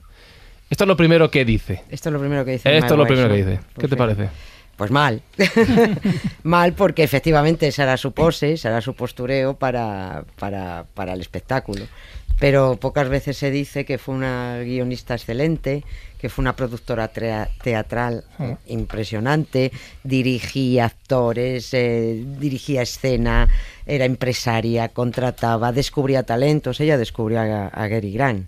Ella fue la que lo descubrió, ¿no? Además hay una anécdota, es curioso, ¿no? Cuando están, eh, ¿sabes la anécdota? Cuando ella descubre a, a Cary Grant, ¿cómo fue, no? No, ahora mismo no. me están, están buscando a, a alguien para hacer eh, la película, la- una de las películas que ella está rodando, y de repente están en los estudios, eh, mira por la ventana, están hablando entre si uno u otro y tal, ¿no? Y ella mira por la ventana y dice, ¿y ese, eh, ¿y ese joven eh, quién es? Y dice, ah, este es tal, va a participar en una película y dice, no sé si sabe actuar, pero tiene que estar en mi película. Sí, es cierto, me lo he ido recordando, es cierto. Sí, sí, era, era una tía que tenía muchísimo, muchísimo ojo y era muy lista. Pero era una mujer Y- muy inteligente. sí. muy inteligente. Era la reina del marketing. Es que, a ver, cuando estamos hablando de, todo el tema de si era provocativa o no, no es- Y fijaros en qué años estamos hablando. Estarás conmigo que fue una mujer muy inteligente, ya no solo por sus dotes de manejo, de dirección, producción teatral, etcétera, etcétera, sino que supo gestionar su imagen, incluso aprovechar cuando estuvo en la cárcel y todo. Porque sí. ahí, eh, cuéntalo porque es que es eh, No, en el eh, vamos, que es, genial eso. Es, es alucinante, entre otras cosas, además, porque cuando a ella la detienen por su espectáculo Sex, es una, es una obra que ya llevaba en cartel casi un año. Entonces, pero. Perdona que te No, no, tu no, no. tableta. Eh, llevaba en cartel casi un año cuando irrumpe la policía en el teatro, que ya todo Nueva York había visto la obra. Hasta la policía que fue a Sí, detenerla hubo había visto la. una, una asociación de estas Claro, de una de La, policía vio, se quedó a ver la obra y luego ya la detuvo, ¿no? Ya la había vi- Todo Nueva York había visto 325 representaciones, eh, Ajá, había claro. tenido. Igual ya. llegaban tarde ya. Eh, Sí, entonces lo que pasa es que, bueno, pues el- el- el- los puritanos estos de los del ejército del De la liberación de la de- salvación del Sí, Cristo, la salvación, del santo de los últimos días, de la madre que parió a todos, ¿no? Entonces, eh, se la llevan detenida y hasta en la cárcel el, el- el alcaide tiene que organizar una cena porque la mujer del alcaide quiere conocer, por favor, amigo, a My West, ¿no? Entonces, monta hasta una cena en el despacho del alcalde y estuvo, me parece si estuvo nada, una- Ocho días. Ocho días, Es que una a semana. ella le así, detuvieron, ¿no? le detuvieron para estar 10 días. Lo que ocurre es que, eh, bueno, ella además. La soltaron por buena conducta. Sí, por buena conducta, pero ella decía buena conducta. No decía, es la primera vez en mi vida que- me sueltan por hacer algo bien. Claro, pero fíjate, ella buena. anunciaba que dentro llevaba medias de seda, que la cuidaban muy bien. Todo esto, claro, no deja de ser una provocación. Luego, por otra parte, ella em, prescindió de pagar. eh, porque ella podía no haber entrado en la cárcel, paga el, el- los dólares, no sé si eran mil dólares, la fianza de mil dólares o lo que sea, y, y ella no entraba en la cárcel. Pero el hecho de entrar en la cárcel para ella era publicidad gratuita. Era De hecho, de hecho, todo. Salió de la cárcel y en unos programas o en unas entrevistas ya ganó muchísimo más dinero que en, en media temporada Ella- teatral ella que es llevaba. La que saca además, ella es la que saca a, a la Paramount de, de la ruina, Ujú. prácticamente. Ya con la primera película, cuando ya, porque ya llega a Hollywood con 38 años, ya era muy mayor. eh, entonces, cuando saca la Paramount, creo que la- con la película, la primera consigue dos millones de dólares o algo así, ¿no? Que estaban las, las productoras absolutamente asfixiadas, ¿no? Y, y bueno, era una, una tía muy lista. Luego, ¿qué pasa? Pues claro que movía el culo y las caderas, y era una rubia platino, iba soltando por ahí frases escan- que escandalizaban y tal, pero bueno, ese era, era, era su papel. pero no era la idiota rubia platino que No, solo sabía no, no. mover el culo. Yo creo ¿qué que eso va? quedó claro, igual que con Hedy Lamar también. ya Bueno, sabes, ese es que ahora se ha reivindicado un poco su imagen y Hedy Lamar era Es- guapísima, pero una mujer muy inteligente, y esa- y esa inventora de muchas fíjate, cosas. ¿no? el caso de sí. Magües es verdad que yo creo que ella utilizaba un poco su físico, la provocación, el escándalo. Tuvo la mala suerte de que la tocó el código Hayes, entonces, bueno, pues con él las tuvo y bastante tiesas y eso la impidió, pues a lo mejor seguir prosperando en el cine. Creo que hizo una docena de películas.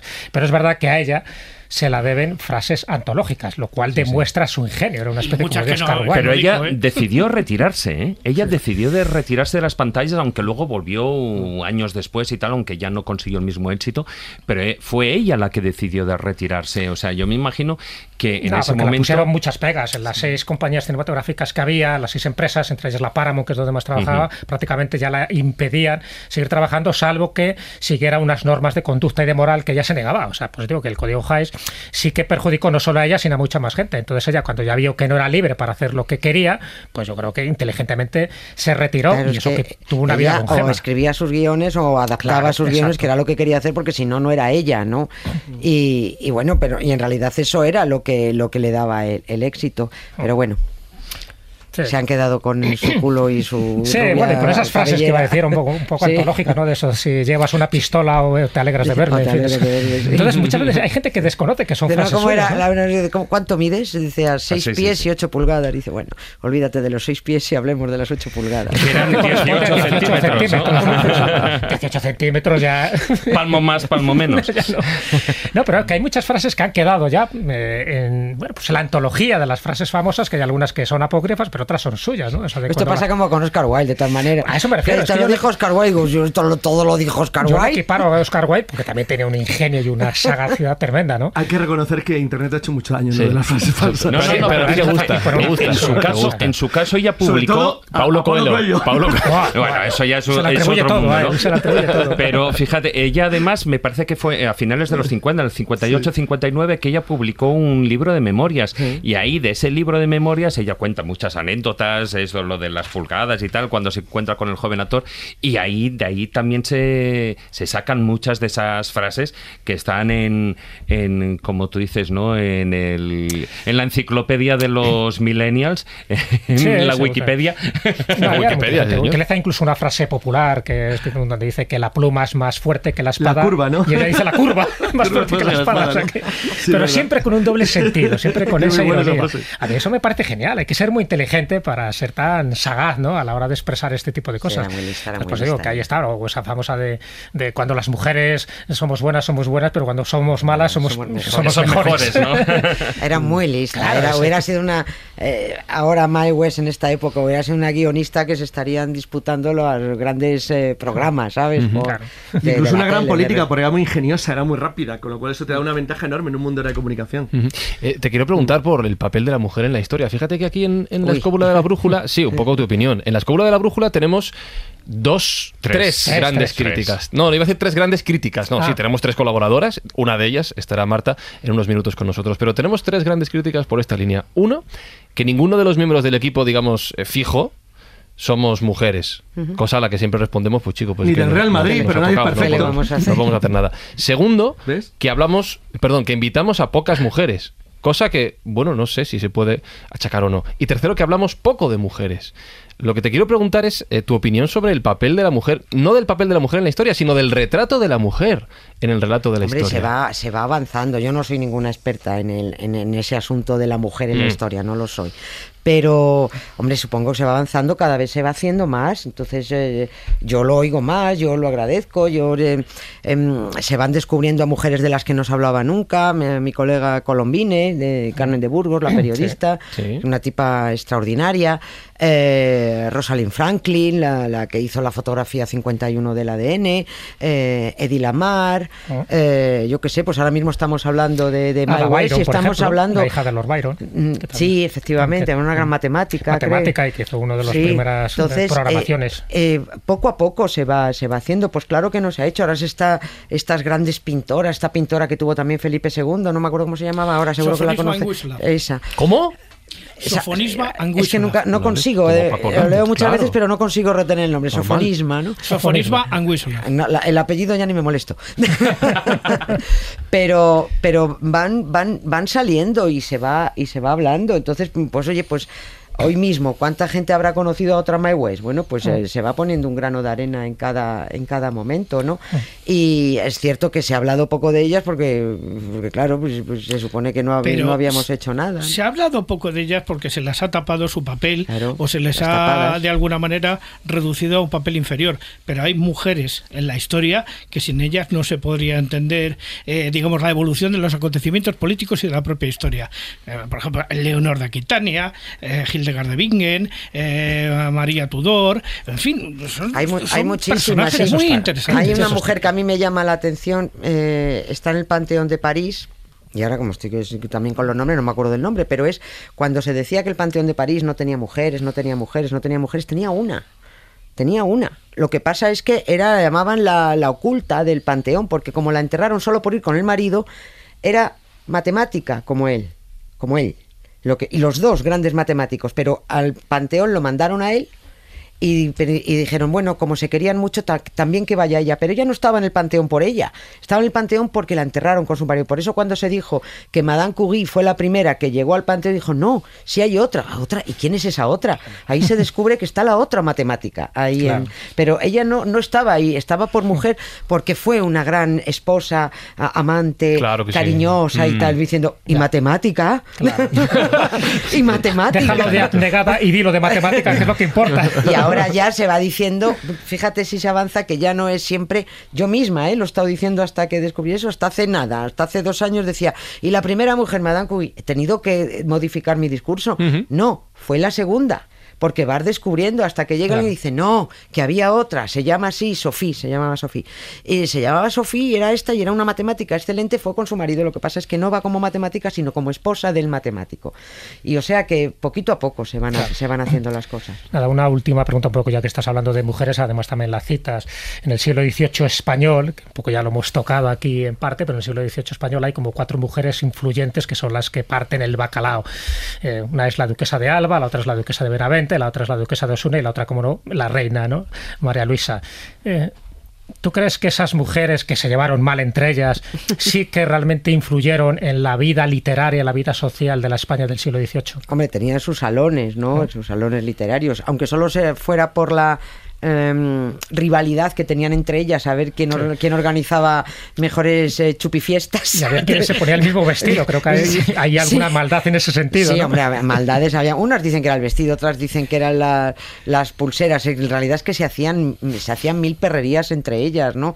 Si la princesa María, la reina María Luisa de Parma se compraba un vestido, la, la duquesa de Alba decía, quiero de ese vestido siete para todas mis criadas. Y mis criadas van a ir vestidas como la reina. Y tal, era- eran, eran tremendas, ¿no? Que hicieron, hicieron por, hicieron por, bueno, pues por promocionar como mecenas del arte y todo esto, pero sobre todo hacían cosas para llevárselas en su propio cuerpo, tampoco nos engañemos, ¿no? Claro. O sea que era por pasárselo bien y por ser las más, las más estupendérrimas de, de- eran las, las, ¿cómo se llaman? La- Las, las chupiguays. Sí, las chupiguay, las it girls, ¿no? Las, Las girls, las influencers. las influencers, Claro, gracias, no me salía. Eh, eh, hablando de términos millennials, lo he dicho antes y lo ha remarcado David, eh, ¿qué te parece que los millennials nos aprendamos historia con la Wikipedia? Mira, primero que se aprenda lo que sea, como sea. ¿Sabes? Ya Ay, ay, iremos Sí, sí, sí, definiendo. sí. ¿sabes? Incluso con la Wikipedia. Bien, bien, todos de hay que leer, hay que leer, hay que aprender, hay que, yo qué sé, leer. Oye, A ver si te crees que todos tiramos de la Wikipedia. Yo con cualquier cosa, Ajá. algún momento, aunque sea una. ¿En qué año Todos, fue esto? todos tal? alguna Todo vez. el mundo, alguna Lo que no puedes hacer ¿Hay, es. po- hay postureo anti-Wikipedia entonces? No, constantemente lo veo todo el No, mundo. mucha gente dice que no, que hombre, mira. la Wikipedia no, la No, Wikipedia. vamos a ver, yo No, lo no, que no hago es recoger datos de Wikipedia porque hay eso es 50.000 peligroso, sí. sitios para Mm. contrastarlos. Claro. Pero la Wikipedia para llegar y decir. Pero para mirar. Ca- eh, Carlos II murió en Claro, 1700, claro. 1700, 1700, 1700. Ya está, hombre, no, eso sí, la Wikipedia. Hay muchos artículos muy buenos y está. Muy y está todo en la Wikipedia. Sí, señora, lo que pasa es que hay otras cosas que lo que no puedes es coger la Wikipedia y que eso vaya a misa. También he entrado a ver biografías de algunos amigos que existen y digo, ¿pero qué dices? Y, y a mí Forges, fíjate, mi amigo Sí. Forges me decía, Nieves, tienes que entrar en la Wikipedia a modificar lo que han puesto de ti. Digo, pero si yo no he entrado, me da pánico, no he entrado. O sea, yo puedo mirar muchas cosas en Wikipedia, pero no, no he puesto Nieves con Costrina, porque no sé... Estás tentando, ¿eh? No, espera, Oh, te vale. esperas a que vale, me vale, vaya. vale, vale. pero no, no he entrado porque yo no me voy a entrar, a- no voy a entrar ahí a editar nada porque yo no edito en Wikipedia. Entonces voy a ver y voy a decir, ¿quién ha puesto esto aquí? Me, di- me- me dijo Forges, dijo, no, si no es nada malo, pero es que hay una serie de errores porque yo te conozco bien y eso no es así. Digo, bueno, pues ya, ¿y qué voy a hacer? Pues si te, tengo que poner a, a otras cosas mucho más graves que, que diga que yo a lo mejor estuve en, en Diario 16 hasta el 80 y hasta el 97 y diga hasta el 84. Me da igual. No, pone, pone deportista y millonaria del siglo Sí, XX. pues entonces lo voy a dejar. Ganadora de 12 Roland Garros. ¿Alguien, alguien editó lo de Roland Garros. De- de- déjalos que lo sigan creyendo.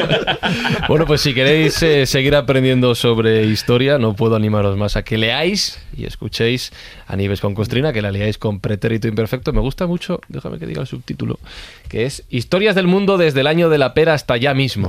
Me encanta. Y que la escuchéis, por supuesto, con Acontece, que no es poco, y que la escuchéis este verano también con cualquier tiempo pasado fue anterior en la cadena Ser. Nieves, es una pena que tengas que irte antes del final del programa, pero mm, con más motivo que nunca, esto se lo digo a todos, pero como digo ahora con más razón, tienes que volver. Muchísimas gracias, estaré encantada. Muchísimas gracias por la invitación a todos vosotros. Está ¿eh? cerca. De todas maneras, antes de que te vayas, Nieve, puesto que soy fiel seguidor tuyo desde hace muchos años, no creas que desde ahora, incluso a la revista Dios, Muchas gracias. te puedo de, quiero decirte una cosa, yo siempre me he fiado más de las mujeres que de los hombres. Sí. Es que es, es, que es, que es, es un encanto, tío. Para tus dudas, comentarios, sugerencias, contacto arroba laescóbula.com. Escríbenos.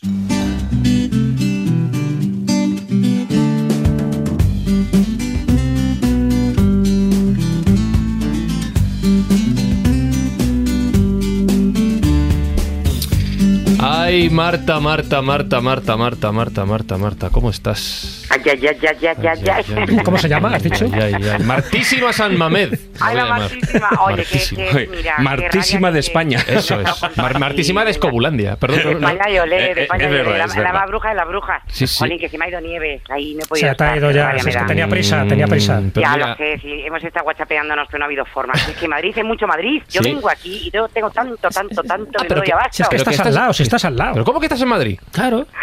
Ay, que sí, Fran, es que ese era el secreto. Estoy en Madrid y, y, y pretendía estar. Pero qué va, qué va, qué va. Si estoy donde Cristo dio las tres voces. Ay, no llego. vaya. No puede ser. Vale, Bueno, bueno. Llegas Bueno, luego, estoy por aquí, estoy llegas por luego a aquí. las cañas. Pues eh, voy a intentarlo, pero por favor, es mucha presión.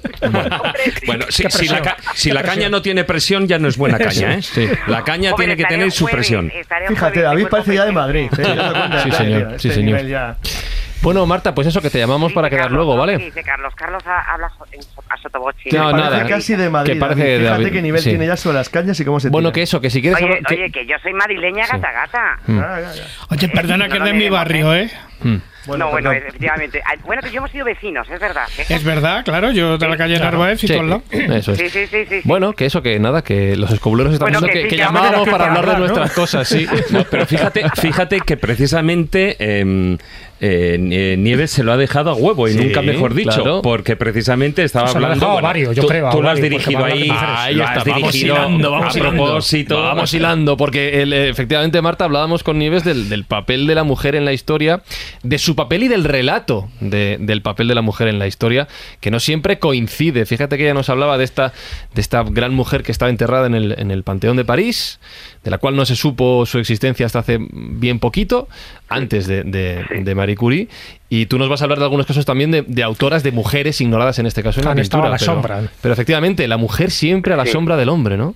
Bueno, claro. O, bueno, a ver, a la sombra del hombre mm, también es verdad que tampoco nos teníamos acceso. Tú piensas que cuando cuando abren, o se, eh, eh, se cierra la, la- o sea, se deja de llamar la Real Escuela de Bellas Artes de, de París, eh, después de la Revolución Francesa, que ya es una escuela, a las mujeres se les prohíbe pintar desnudo y durante muchísimos años no pudimos pintar desnudo. O sea, mira, ahí al lado de- del estudio está el Círculo de Bellas Artes, donde yo iba a, a- y era una pasada estar ahí pintando desnudo, era inquietante y yo, to- fíjate, o sea, que tampoco soy una, una, una abuela cebolleta, pero a mí también me, me chocaba, o sea, a las mujeres se les permitía ser modelo y ser musa y ser inspiración, pero luego ya no, entonces por eso sí que hay muchas obras de mujeres.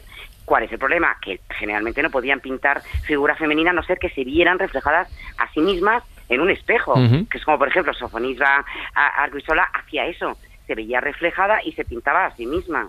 La historia de Sofonisba, eh, Sofonisba es, es maravillosa, o Artemisia Gentileschi, pero mira, Museo del Prado, eh, se calcula que hay más de 5.000 hombres artistas eh, eh, y 53 mujeres representadas, 8.000 pinturas expuestas y cuántas pinturas de mujeres hay ahora mismo colgadas? Cuatro. Claro. Es- y no por falta de, porque claro, fíjate, hay una, hay una, yo lo he oído varias veces que dicen, pero es que, claro, el- la pintura de la mujer eh, no tiene la calidad eh, que la de muchos otros artistas por esa falta de preparación, por eso no es real. El Museo del Prado no todo lo que está colgado es bueno, no todo. Mm.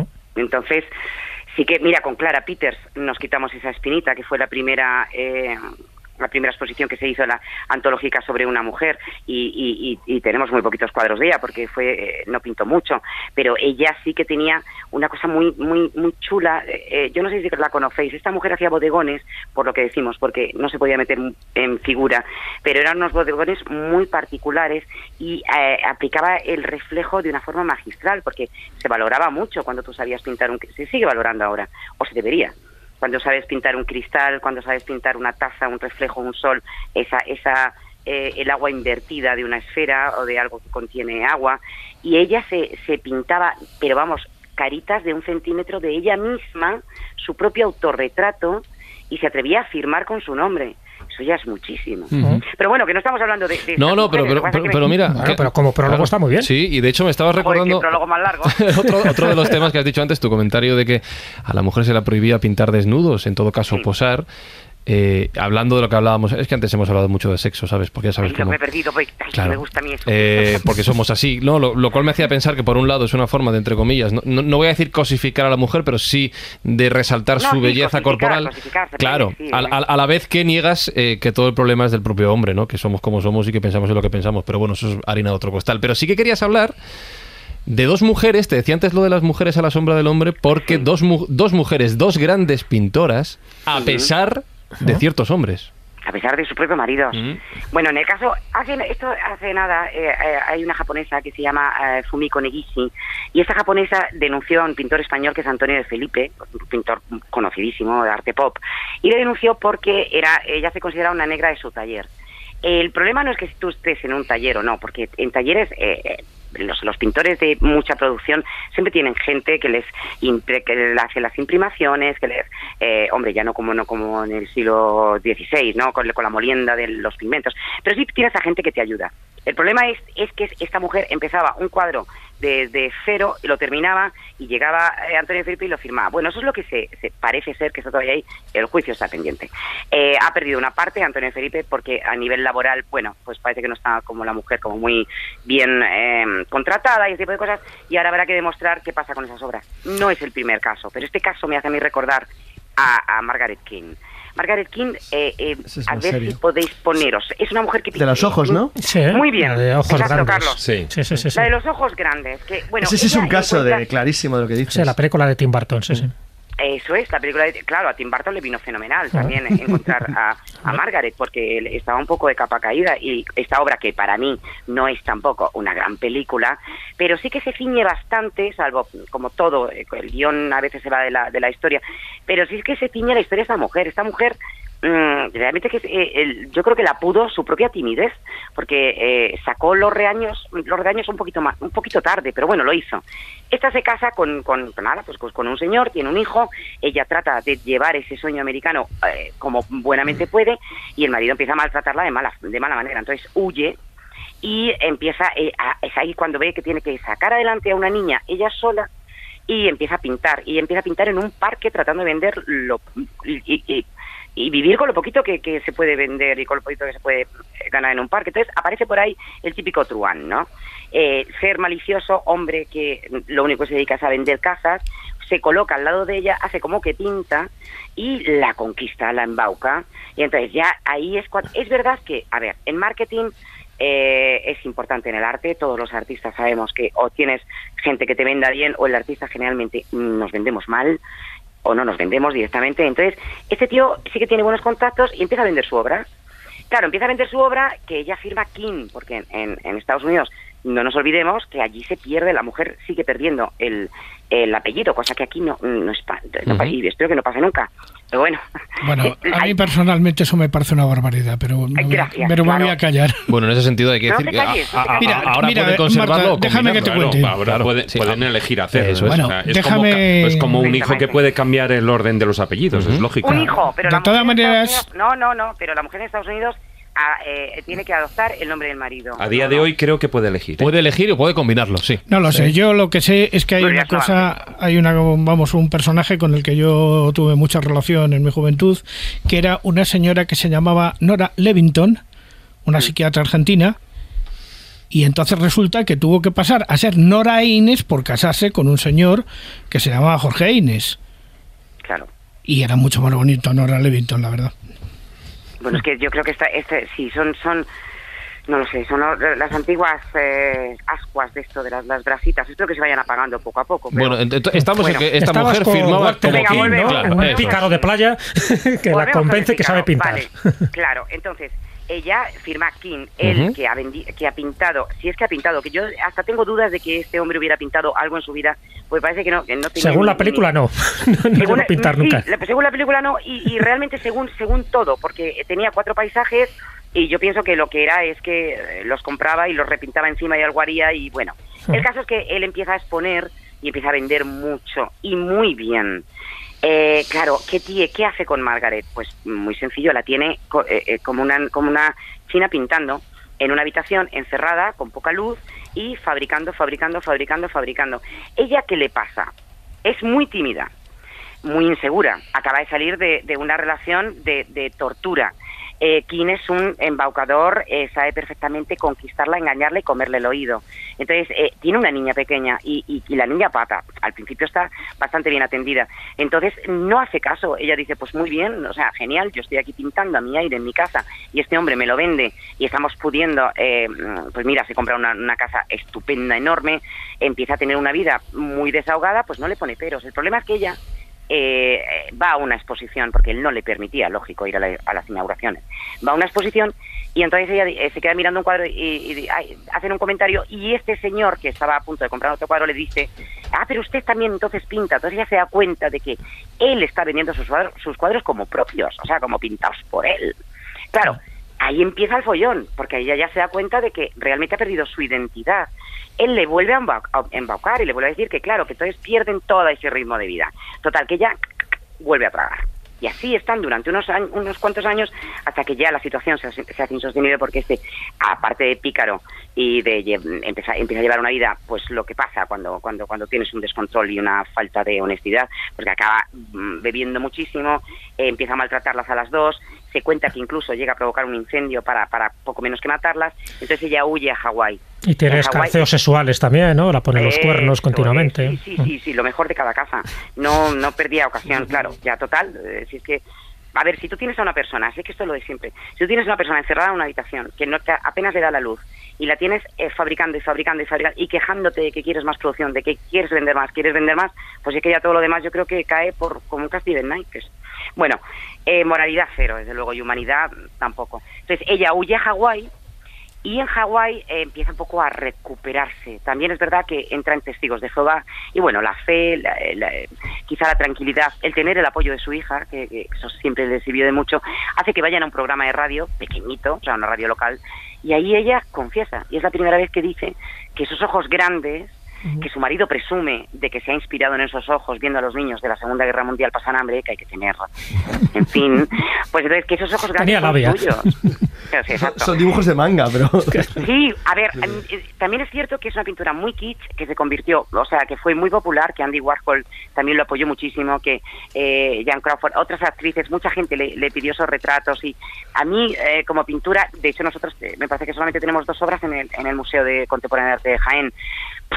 Pues, ¿qué quieres que te diga? Yo la veo como una ilustradora. Sea, no puedo llegar a...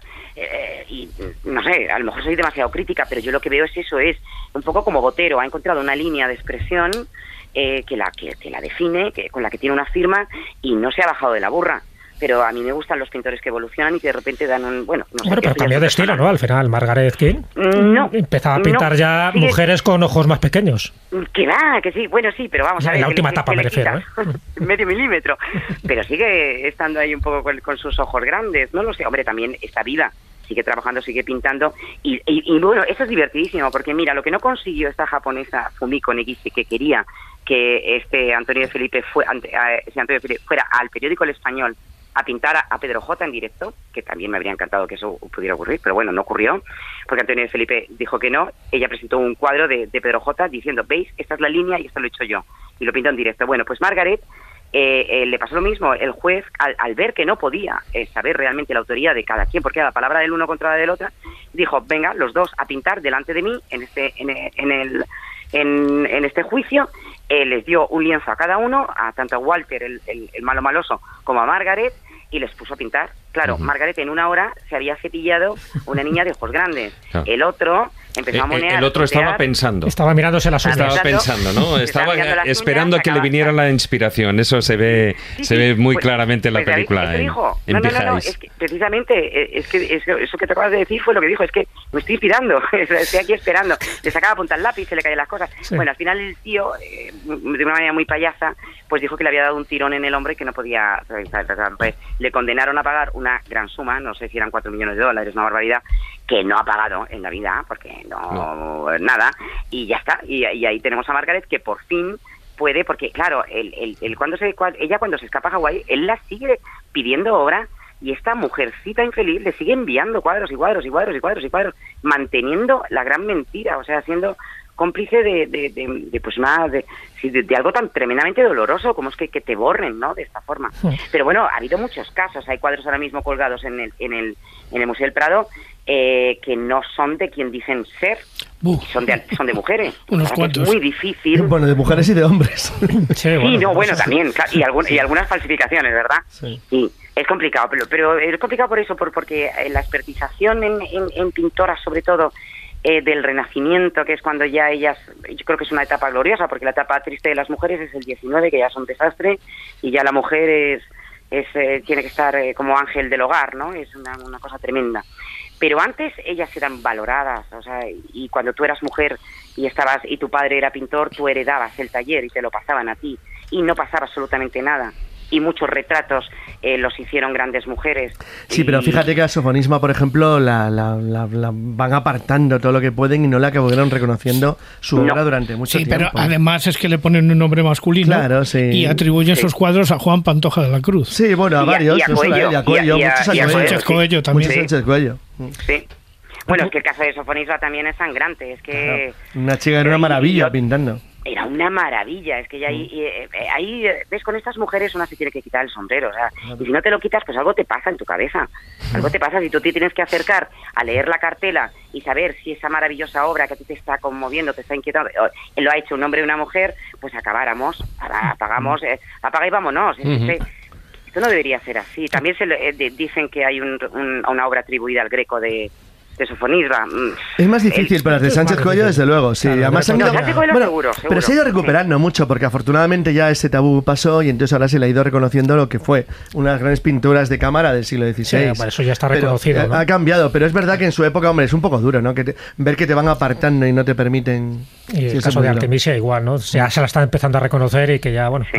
para dos pintoras que teníamos ahí en el siglo de oro, ¿tú crees que la demanda esta que ha puesto la pintora japonesa contra Antonio de Felipe se va a resolver de la misma forma que el matrimonio Mm. King? Al final les pondrán un caballete cada uno y dicen, venga, pinta. Estamos hablando de El 200 sistema del duelo fue muy bueno, ¿eh? El sistema del duelo es muy bueno, ¿eh? Por eso digo. Muy bueno, pero ella lo propuso, ¿eh? Ella propuso pintar a Pedro J. De hecho, ella ha expuesto ya por fin en solitario, que a mí me alucina porque nada tiene que ver con, la, con, la- con el trabajo de Antonio de Felipe. O sea, no sé cómo era capaz de pintar aquello, porque es que son totalmente opuestos.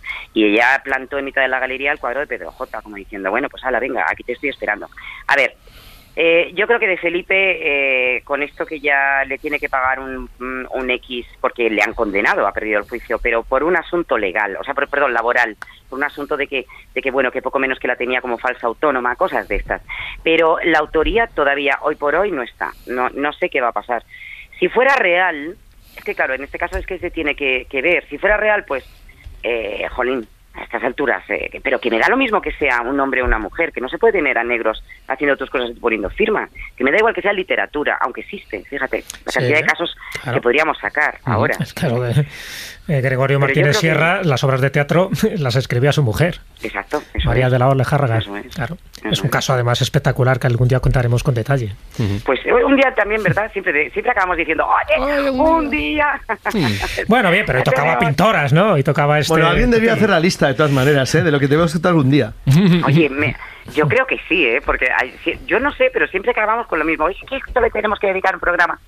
Yo qué sé, el- el- el- la historia es maravillosa y, y- y el mundo de las mujeres particularmente, ya sabéis que yo estoy siempre ahí dando un poco el coñazo con esto, pero hay que darlo porque no hemos avanzado tanto, ¿eh? Mira, el otro día me reunía yo con cinco pintoras en una inauguración y no te puedes imaginar, me habría dado ganas de meter una grabadora y grabarlo, lo que decíamos. ¿eh? Me, me preocupa el reto que acabáis de lanzar, porque estoy seguro de que algún escobulero lo va a hacer en los Claro. casi 300 programas que llevamos, La ir lista. uno a uno y hacer la lista. Lo cual además está bien porque nos genera contenido para otros Sí.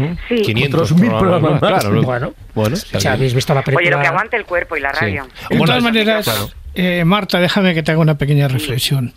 Dime. Eh, mm, ¿Por qué, por qué las mujeres no, no descollan, digamos, o sea, o no, no, no sobresalen de alguna manera eh, en las artes como los hombres? Pues muchas veces es por el propio miedo, ¿sabes? Como una especie de medio escénico. Medio, Pues mira, miedo mira, escénico, mira. quiero decir. Pues mira, Maese, no, no, fíjate, yo no creo que sea tanto medio escénico como, como aquí se habla siempre del techo de cristal y yo siempre hablo de suelo pegajoso, es que no tiene nada que ver.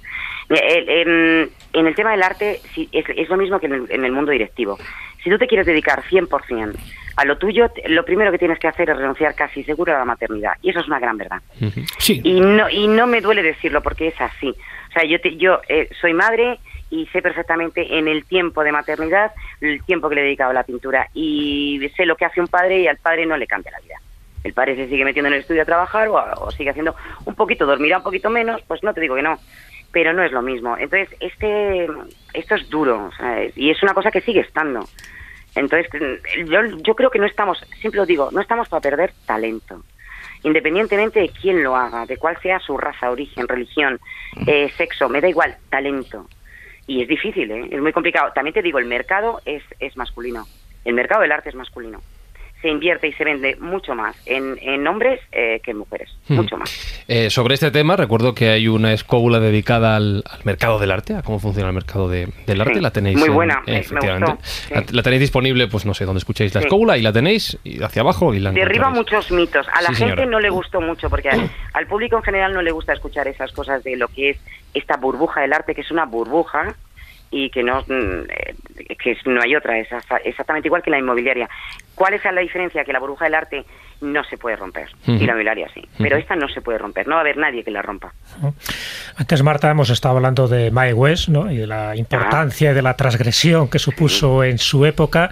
Y ella dijo una frase memorable que es: Las chicas buenas van al cielo, las malas van a cualquier parte. ¿Estás de acuerdo?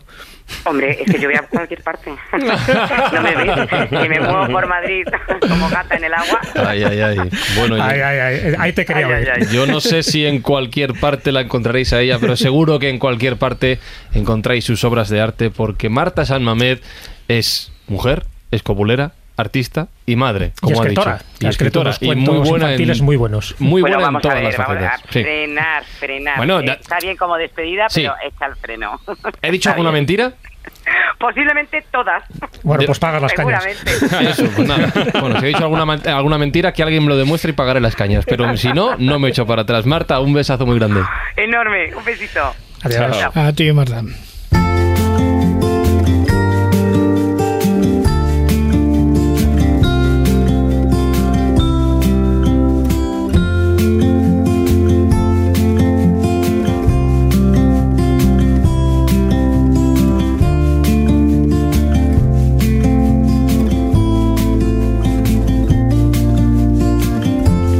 Sabéis que a los miembros de este programa nos, nos encanta recorrer, bueno, iba a decir España, pero el mundo, lo que nos pongan por delante. Da igual la parte del planeta que allá vamos a recorrerla, a aprender y a ver todo lo que nos quieran enseñar. Por poner un ejemplo reciente, hace unas semanas cuando hicimos el programa en Viana, en Navarra, al día siguiente, como ya habéis escuchado en este podcast, hicimos una pequeña ruta, hicimos un pequeño recorrido conociendo los, los lugares de la zona, contando las leyendas y viendo, bueno, pues lo que nos tenían que enseñar allí. Y hablando de cosas que hay que enseñar, evidentemente hay muchas zonas del mundo, y volvemos al relato histórico, que tienen reliquias que mostrar, cosas llamativas en relación con, con la historia. Aquí enlazo la historia y el marketing, porque no todas, David, son reales, son ¿A quién le auténticas. importa? Dice, no todas. Bueno, no Casi todas. eh, No me- no, es que no me aventuro a, decir un porcentaje. también, ¿eh? Sí, si sí, hablamos sí, de, sí. la- de las primeras épocas, de los primeros años del Sí. cristianismo, ya te puedo asegurar que Ninguna. todas son falsas. Vale. Si hablamos de ahora, es decir, de la época. Bueno, no siglo- sé, la claro. pluma del arcángel San Eh, Gabriel. esa tengo sí, esa, y el Esa estornudo del Espíritu Santo también me hace dudar. Pues.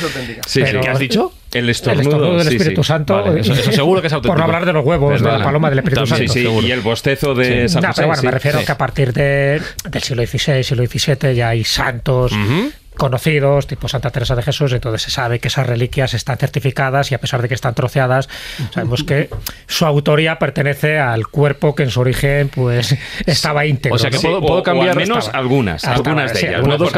Pero cuando hablamos de estas reliquias, Sí. es decir, sobre todo a partir de Santa Elena, ¿no? de la madre de Constantino y tal, todas esas se sabe perfectamente Vale, pues, entonces, que tienen un digo- de falsedad. Lo que pasa es que todas iban con un certificado de autenticidad. Claro. Bueno, el duque de Saboya se hizo, ganaba un pastizal eh, poniendo sábanas en contacto con la sábana santa y certificando que Pero eso es distinto, pero esas eso son las reliquias por No, claro, la pero se sabe que la, que la copia Pero por eso se cobraba. que la fotocopia. copia es una Claro, copia, sí, es decir, que no es es auténtica, pero el contacto con la copia original, en- supuestamente la de Turín, pues le da sacralidad y le da todos los pues, eh, beneplácitos. O sea, Cambio mi pregunta. David. yo que soy un hombre santo, Sí. Tú me tocas y ya estás eh, santificado. Depende por- de te toque.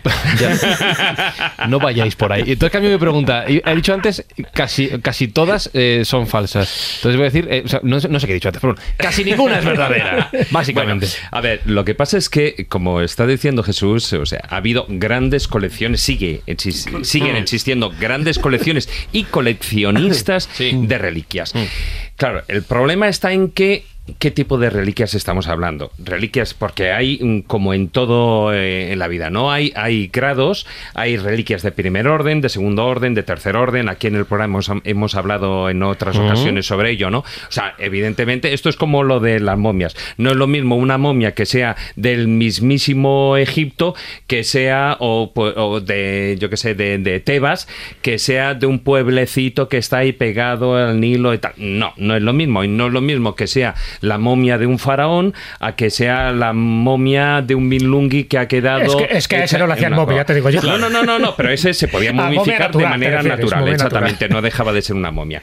Con lo cual, con el tema de las reliquias pasa lo mismo. Es decir, Cuanto más antiguo o más raro, no, no, no. más a ver, posibilidad de no fake. podemos comparar las reliquias, por decirlo de un modo, de Jesucristo Ajá. o las de El su estornudo madre del Espíritu Santo. María o María Magdalena o San José o el Espíritu Santo o el Arcángel San Gabriel, bueno, todo cualquiera de estos a pues no sé, por, con todos mis respetos, pues a beatos, a beatas o tal o incluso yo que sé hasta eh, hasta la, la tierra, por ejemplo, de, de Jerusalén, ¿no? Que incluso en algunos lugares también tienen. Entonces, hay La terra sigilata también, que esos hacían vasijas y cerámica con terra sigilata, que la, la buena es la que venía de Jerusalén, Claro. porque te dice que te daba propiedades antivenenosas al que bebía un líquido en esa terra sigilata. Y tenía que venir además certificada con el sello de Tierra Santa. A ver, y no solo es, a ver, si también eh, tú tenías, era una manera de, de santificar un camposanto, precisamente. es decir, si tú traías tierra de, de Jerusalén, Jerusalén, claro. y la echabas encima de ese camposanto, estabas sacralizando. O sea, lo estabas convirtiendo en campo santo, ¿no? Como dice. Sí, como dice es magia por contacto, si en el fondo tampoco es de definitiva contacto, es lo es lo mismo. mismo, es lo mismo. Entonces, mm, si nos remontamos así un poquitín en la historia, eh, la primera gran coleccionista protagonista que tenemos, ahí la ha nombrado Jesús, es Santa Elena, ¿no? Que era la, La madre del, y la que se inventa de- las del reliquias. emperador Constantino. Sí, de hecho es la que se inventa, por decir de una manera, todas estas, todo lo que fueron la- las reliquias. Además, ella, bueno, pues em, lo que hizo fue realizar, eh, y, y fíjate, tenía como 80 años ya, ¿no? Eh, realizó todo un viaje por, por Tierra Santa y allí, bueno, pues descubrió reliquias de la cruz, de los clavos, de la corona de espinas, etcétera, etcétera. Sí, se lo vendieron bastante bien. Y de los Sí, Reyes sí, Magos. sí, sí. Y, de- y bueno, y- bueno, pero el tema de los Reyes Magos, por, si acaso hay menores, hay menores escuchando No, el programa, no vamos a hacer un spoiler. Sí, no, no, de- Bueno, ya- pues a ya, par- to- a partir todos lo de aquí, sabemos y los padres sí. también. Escobuleros, podéis bajar el sonido del podcast unos minutos No, o no, no. darle a saltar para No, adelante. no, no, porque no. El, el tema de Sí, las vale. reliquias de los Reyes Magos no, Pues no no lo le vamos a tocar hoy. Vale. No lo vamos a tocar hoy. Vale. No, no es el momento, además, sobre todo cuando hay tanto por, por avanzar, ¿no? Pero fíjate, realmente, aunque fuera Santa Elena. Estamos hablando al- del año 250 Siglo tres, sí, después de Cristo siglo aproximadamente. El, el gran boom, el No, gran no, no, auge. David tiene que ser después. Es una Sí, santa. sí, Sí, claro, evidente, es santa. No, que Pero todo esto bueno. ocurre en el siglo IV, ¿eh? ¿Tres o El cuatro? ¿Tres o cuatro? cuatro, lo de las ¿Cuatro? reliquias. Sí, pero a ver. Santa Elena es del 250. No, no, no, sucede, Ella vamos a- sobre Cuando ya las 200. descubre ya tiene sí, sí, sí, ochenta y sí. tantos. Háblenme, háblenme del siglo IV. Uno Siglo a la por favor. Vale. Vamos a ver, pero es que hay una cosa que sucede de- prácticamente desde que Santa Elena irrumpe, digamos, en esto y cómo se crea el mercado de las reliquias. Se crea por una sencilla razón. Hay una bula de un papa que no me acuerdo exactamente, el- Sí. que, es, que es el que dice que todo altar mayor habrá de ser sacrificado, o sea, habrá de ser santificado con una reliquia de un mártir. Ahí, ahí es donde voy. Claro, pero es que, y es ahí no es donde papa. Mm. empieza el, el- el- el- el- el tráfico, porque claro, ¿cuál es la primera mina de reliquias que se van a buscar para conseguir reliquias, para ir santificando todas las iglesias que se iban a construir? Pues iban a las catacumbas de Roma. Claro, hay dos Claro, opciones. o buscas ver, a ver, reliquias es o que te cargas gente. Claro. Estás adelantando, sobre todo porque no fue un papa. O sea, ahí precisamente es a donde iba. El, el que creó todo este boom fue Carlomagno. Carlomagno, que en su momento sí que fue, que eso es, un- es para hacer todo un programa, ¿no? Que él fue eh, Uno puesto más. como. No, no, no, fue coronado por un papa y eso fue uno de los, de los problemas que llevó para, para las monarquías y tal, Sí, ¿no? porque ahí que entra lo de la donación de Constantino, que lo comentamos cuando hablamos de fake news y mentiras históricas. Es decir, se basaban en eso como poder terrenal y como poder espiritual de la iglesia. Pues eh, él fue el que en su momento, y ya estamos hablando de la Edad Media, estamos el Carlomagno es el siglo VIII, siglo IX, pues él en esa época de la Edad Media lo que hace es que cualquier lugar, cualquier sociedad, el que no tenga unas reliquias, pues hombre, mm, como que pierden muchos puntos. Entonces cualquier iglesia debía de tener sus reliquias, incluso él considera que eh, todo altar, como tú bien estabas diciendo, Maese, tenía que tener una reliquia, si no, no podía ser considerado como tal. ¿Qué ocurre?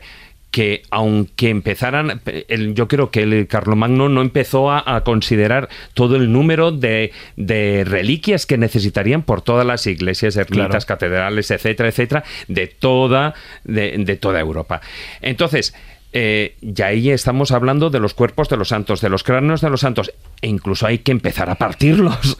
hay que empezar a partirlos porque, porque claro, Pero ahí se inventaron dos cosas que para que veas cómo es el marketing de la época. Es decir, como al final santos auténticos no había demasiados y bueno, ya, se podía hacer dos o tres en San Valentines o tres o cuatro San Pancracios, pero inventan dos cosas que son claves, ¿no? Para que veas un poco cómo funciona ese marketing de la época. Se inventa lo de la Santa Úrsula y las 11.000 vírgenes, con lo cual Sí, ya tienes cráneos Y se 11, inventa ¿no? lo de la matanza de los santos inocentes, con lo cual tienes santos. Miles, Claro, porque cientos. cada santo inocente, cada niño que encontraba por ahí era uno de los santos inocentes que supuestamente mató Herodes. Entonces ahí se multiplicó la Claro, es una manera, es una manera de hacerlo. Y luego, como también estaba diciendo Maese, hay un momento en el que, bueno, hay mm, especialmente se crea como una empresa familiar un tipo que eh, se llamaba eh, Deusdona, un romano, un diácono romano, que crea como una especie de, de empresa familiar en el que empiezan a sacar cosas de las catacumbas de Roma, que eran donde estaban los primeros cristianos. Lo que pasa es que, claro, a saber, eh, empiezan a sacar huesos, empiezan a venderlos, se empiezan a hacer de Sí, oro, porque mira- porque es, bueno, una empresa especializada. Déjame, Claro, en eso, déjame ¿no? que te cuente una pequeña anécdota. Íbamos una vez, eh, Jesús, Nacho Ares y yo, fuimos a la ciudad de Osma, no al burgo de Osma, sino a la ciudad de Osma, sí, Osma, sí, sí. a ver las reliquias de Santa Cristina. De Santa Cristina, que estaba allí momificada, ¿verdad? Entonces, claro, estuvimos hablando con el cura y le dijimos, pero realmente son de Santa Cristina, la Santa Cristina que De la cita Santa Cristina de toda la vida. Guillermo de Vorágine y dice, bueno, estos llegaron a las catacumbas, encontraron una que ponía Cristina y dijeron, aquí te la niño. O sea, es, es que es Más o evidente. menos textual. Claro. Y luego, y luego vino. Mira que era Santa Cristina de verdad. Sí, sí, sí. Mira que será la de verdad. Y luego, aparte de ese boom y todo el tema de las catacumbas, Hubo la- el, el segundo boom y era eh, Constantinopla. Ah, qué gran 1204. saqueo. A partir de ahí, a partir de ahí, en 1204 se empiezan a tener todas las miles. Fue una inflación auténtica. Bueno, yo no sé, fue un negocio de la Claro, hostia, sí, y fue una plata. matanza de la leche también. claro, pero también. cogieron De casi la murió- hostia de la murió leche. todo el mundo Más de, de 700 años de reliquias capturadas. Bueno, fue una Eh, cosa ver, eso espectacular. fue el premio gordo, fue el premio gordo que se distribuyó por toda, claro. eh, por toda Sí, sí, sí. Europa. Quería reliquia, dice, toma, cuarto y mitad. Claro, claro. Y entonces, con lo cual, bueno, pues ya tenemos que todo ese auge que se produce en la Edad Media eh, sobre las reliquias y cuantas más reliquias tenías, pues mejor que mejor. ¿Qué ocurre? Eh, aquí hemos estado esbozando, no vamos a hablar de mm, pues reliquias, como decimos, hay de cráneos, dientes, hay de todo, ¿no? Por Los ejemplo, de Santa Polonia son los más cotizados. bueno, a mí, Porque al a mí final lo que pasa es eran de animales prehistóricos. Era- era pero sí que hay algo así, algunos ¿no? que cuando menos a mí O me llaman la sí. atención dentro de este programa de rarezas que estamos hablando. ¿no? Uno de ellos es que, eh, por ejemplo, en la, en la Catedral de Milán, ahí se conserva eh, lo que es el esqueleto de un niño. Un niño eh, que, según tal, bueno, tiene unos 12 años. Entonces, este esqueleto es adorado eh, por muchos fieles que peregrinan de allí a Roma. Bueno, hacen como para los que peregrinan a Roma, paran ahí en la Catedral de Milán, etcétera, etcétera. El problema es que el esqueleto de este niño no es un niño cualquiera, sino que estamos hablando de San Juan Bautista. ¿Qué ocurre? A ver, San Juan Bautista, ¿qué pasa? Que mudó los huesos, es decir, em, a los 12 años murió Sí, y no, no. continuó. Sí. Bueno, pues eso es una, es una de las cosas que cuanto menos llama la atención, ¿no? Pero, eh, porque, Qué bueno, pues, fe. sino que además, no, no, a ver, él siguió, adquirió, como quien dice, una nueva osamenta. Me ¿no? cortaron la cabeza. sí. Claro, pero, pero además la nueva osamenta tuvo que ser la leche, porque resulta que encuentras diseminados por, por el mundo 60 y- 63 dedos suyos. A ver, Pero a lo mejor era- contando, Ah, pues... David, y sí, sí. Claro, a, Sí, lo, sí, a ¿no? lo mejor era de esto que se regeneraba, le decapitaron y le Como saliendo cuerpos. dedos. claro. O sea, em, bueno, esos 63, solo los dedos. Sí. Ya, si hablamos de, de De la cabeza, cabezas. bueno, pues de cabezas hay 28 iglesias. Claro. 28 iglesias que podíamos decir desde, Alguna miente, desde eso está claro. Siria hasta Alemania, ¿no? Que tienen cabeza, o sea, que tienen fragmentos, fragmentos de Ah, cabezas. joder, esto es posible. Sí, perdona, 28 que tienen fragmentos, pero que conservan la cabeza entera hay 16. 15 mínimo mienten. cráneos de eh, San Juan ahí, ¿eh? Bautista. Nah, es una reliquia que trae de cabeza. No, no, desde luego que sí. Desde luego que sí. Pero si hablamos evidentemente de reliquias que tengan renombre, como antes decía, Sí. existen reliquias de diferentes niveles. Y como no, las que tratan de, de Jesús eh, de- o Jesucristo, pues son las más valoradas, ¿no? O sea, ahí estarían también, pues como hemos hablado, pues algunas de María, de San José, Mira, etcétera. Pero hombre, tener reliquias de Jesús. Lo que pasa es que ahí hay un problema y es que Jesús, cuando fallece, pues como suele decir, sube al cielo en cuerpo y alma. Pero ¿qué parte o qué partes mm, en su momento cuando fallece no están con él? Tenemos, por una parte, los dientes de leche, Claro, normal. los dientes o pedazos de uñas. El ratoncito Pérez tenía un almacén ahí de dientes de... pedazos de O, o uñas. excrementos, porque también se conservan los santos pañales. También los pañales y, como no, el prepucio. Sí. Claro que sí. El prepucio. Y el problema ahí ha estado. eh, Que era judío, se os olvidó ese detalle. Sí. Claro, fíjate, pero y ahí, ahí los que traficaban, porque evidentemente estamos hablando de un tráfico, eh, no sé si legal, ilegal, pero sí que de, de falsas reliquias a lo largo y ancho de todo el mundo. Eh, que eh, ahí los traficantes vieron ahí un, un filón, Filón, claro. un buen filón, ¿no? Porque, bueno, además hay un, uno de ellos, bueno, pues él es, eh, como buen judío, es circuncidado a los ocho días después de nacer, entonces cuentan los evangelios apócrifo- apócrifos que, bueno, es una de las esclavas de, de María, el que, bueno, recoge el prepucio y eh, con el tiempo se lo da a su hijo, que es perfumista. Bueno, pues ese hijo se lo entrega, entrega ese tesoro, ese prepucio de Jesús de Nazaret a San Juan Bautista. Y este, a su vez, lo entrega a María Magdalena. Bueno, hasta ahí es la historia. ¿Qué ocurre? Pues que durante siglos, a partir de ahí, se pierde el contacto con, con, con esta pista, ¿no? No se sabe nada, hasta que, siglos después, la reliquia vuelve a aparecer, y ahí es, eh, es nada, a través de un ángel que se la da a San Gregorio Magno, que a su vez se la da al Papa León III. Esto parece Segur. Y, sí, sí, esto es como Segur. Con lo cual, bueno, eh, primero, realmente fue, mm, era esa reliquia, eh, no lo era. En definitiva, la historia está en que eh, se han encontrado hasta 17 prepucios de, Que, de Jesucristo. cierto, Uno no- de ellos ya no hay en Santiago ninguno. de Compostela. ¿eh? No, no, no, ya no se puede ver ninguno. No, no, ya han no se desaparecido puede. todos misteriosamente. Sí. El último, que creo que estaba en Calcata, en una localidad italiana, Oye, se, se- es- es se raro de crearon verdad, un ¿eh? robo y ha desaparecido porque no quiere la iglesia que se Claro. exhiba ninguno de Pero los es que ahí prepucios. hay, fíjate, porque es que claro. se creó todo un lío. De hecho, en la, en la eh, estaba un- a través de uno de ellos, el perpucio que estaba en Amberes, se creó una orden de caballería que los hermanos caballeros del Santo Prepucio. Ay, mi madre. Tiene huevos asunto. Me suena Monty Python. Sí, suena sí. Monty Python. Sí, sí, ¿verdad? suena Los Monty caballeros que Python. dicen ni. Pero como sí. tú estabas diciendo, Jesús, fíjate que ya fue en el año 1900 en el que la Iglesia, eh, o sea, abolió todo el culto al Santo Prepucio y entonces, bueno, pues claro, eh, la profe- mm, toda esa proliferación, porque vamos, era cuanto menos esto era, eh, no sé si sacrilegio o no, ¿no? Pero eh, bueno, ya no solo es, eh, eh, hablando del, del Santo Prepucio, hay algunas, a mí cuanto menos me ha sorprendido encontrarme ahí un libro de, de un compañero de Carlos Fernández que publicó Santos Famosos y otras extrañas devociones, publicó hace como unos 10 años atrás, y él ahí sacó unos datos que cuanto menos son curiosos, ¿no? Porque el Santo Prepucio era algo ya em, de bastante clasicismo dentro de lo que eran esas visiones místicas de, las santas, ¿no? Entonces, eh, alguna de ellas, por ejemplo, una que era doctora de la iglesia, que era Catalina de Siena, ella, em, que además estaba, bueno, pues estaba, su cuerpo era enjuto, era prácticamente anoréxica porque no comía tal. Entonces ella eh, decía que por las noches se casaba místicamente con Cristo en esas visiones y le ponía ese el prepucio de Jesucristo amputado como un anillo de bodas. ¿Cómo? Como un anillo de bodas, el Sí. prepucio amputado, ella veía en las visiones que se lo ponía en el dedo. Dice, pero dices hijo Juan Ignacio como si fuera algo completamente normal. Sí, es que, es, que es una, una historia. porno del.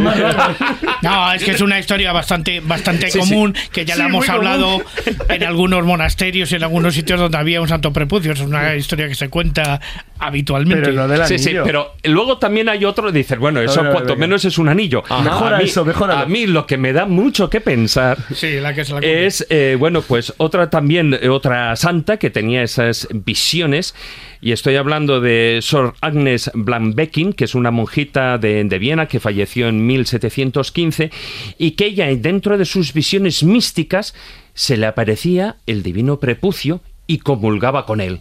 Y entonces, y sí, entonces sí, es un clásico, hombre.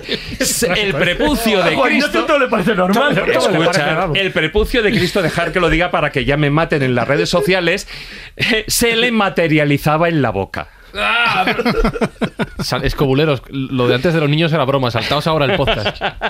O sea, fijaos, porque Pero- luego, claro, cuando luego se ¿A habla. Juan Ignacio le sigue pareciendo normal? Ah, bueno, ya, pero es Hombre, que. entre otras cosas, porque dejarme que os lo explique, porque Ah, bueno, sí, mejor. Porque... esto lo vemos perfectamente reflejado en un libro de la historia de la humanidad que nos cuenta todo este tipo de historias, que son los cuentos de Canterbury de, de Chaucer. Aquí, o sea, empieza precisamente con eso, una escena en que uno de repente ve llegar una comitiva y empieza a sacar de un cesto manto de la Virgen, el prepucio de Jesús, eh, un niño, un santo y tal, comprad, comprad, comprad. Así empieza los cuentos de Canterbury. O sea, quiero decirte que ya en la época Claro, se sabía perfectamente. Que era De una, de una cosa muy del común, pero que, pero que ya se sabía entonces, porque claro, Chocer lo hace mm, a conciencia de que todo esto era completamente falso. Son muy irónicos, además, siempre también muchos con carga contra la iglesia y algunos de contenido sexual. Estamos Claro. hablando un poco del mismo siglo también de Boccaccio, donde hace también Claro. el de Camerón. Es decir, que era un momento muy propicio para la picaresca. Y la picaresca dentro del mundo de la iglesia se sabía. Es decir, eh, no solo ya por las barraganas y por el tráfico sexual que había dentro de conventos y dentro de abadías, sino también por esto de las reliquias. Entonces, era conocido por todo el mundo y la certificación de credibilidad era eso, que un obispo o un sacerdote dijera, esta reliquia, este santo prepucio, o este lignum crucis, o esta espina de la corona de Cristo, es auténtica. Entonces, ahora mismo se puede ver en algunas iglesias la reliquia junto con el certificado. Con el tanto la reliquia sí, con el sí, sí, sí. certificado igual de falsos. Pero fíjate, Hombre, claro, nosotros- el tema está también cómo puedes ver, y eso existe ahí, que está, por ejemplo, que es una de las estrellas, lo que son las reliquias de la Virgen, la- lo que es la estrella, ¿no? Leche de la Virgen María. O, por ejemplo, en la catedral de Mallorca. Yo Claro, bueno, y ahí, eh, ahí Claro, está. Ahora se sabe que es polvo de la pared. Sí, es leche en polvo. del- No me digas, No, no, Jesús, es- que no es leche de la Virgen No, María. no, no, no, no, pero digo, para que veas un poco lo que es. O sea, es que, a ver, es tan burda la cosa. Mira- evidentemente que nadie espere ver nada líquido,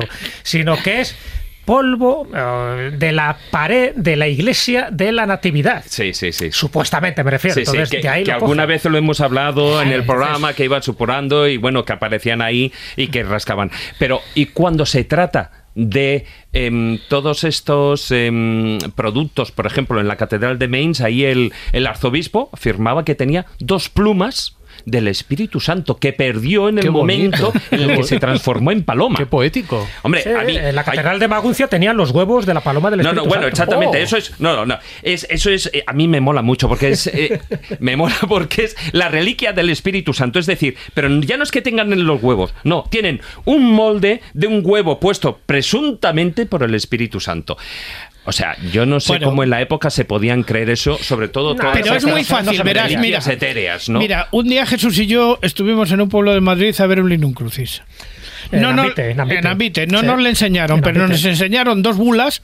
Una no me acuerdo de quién era, pero la otra lo recuerdo como el primer día de que era de Alejandro Farnesio, Claro. certificando que aquello era un trozo del Que Crucis. Sí, pero, sí, pero yo creo que eso ya está claro. Sí.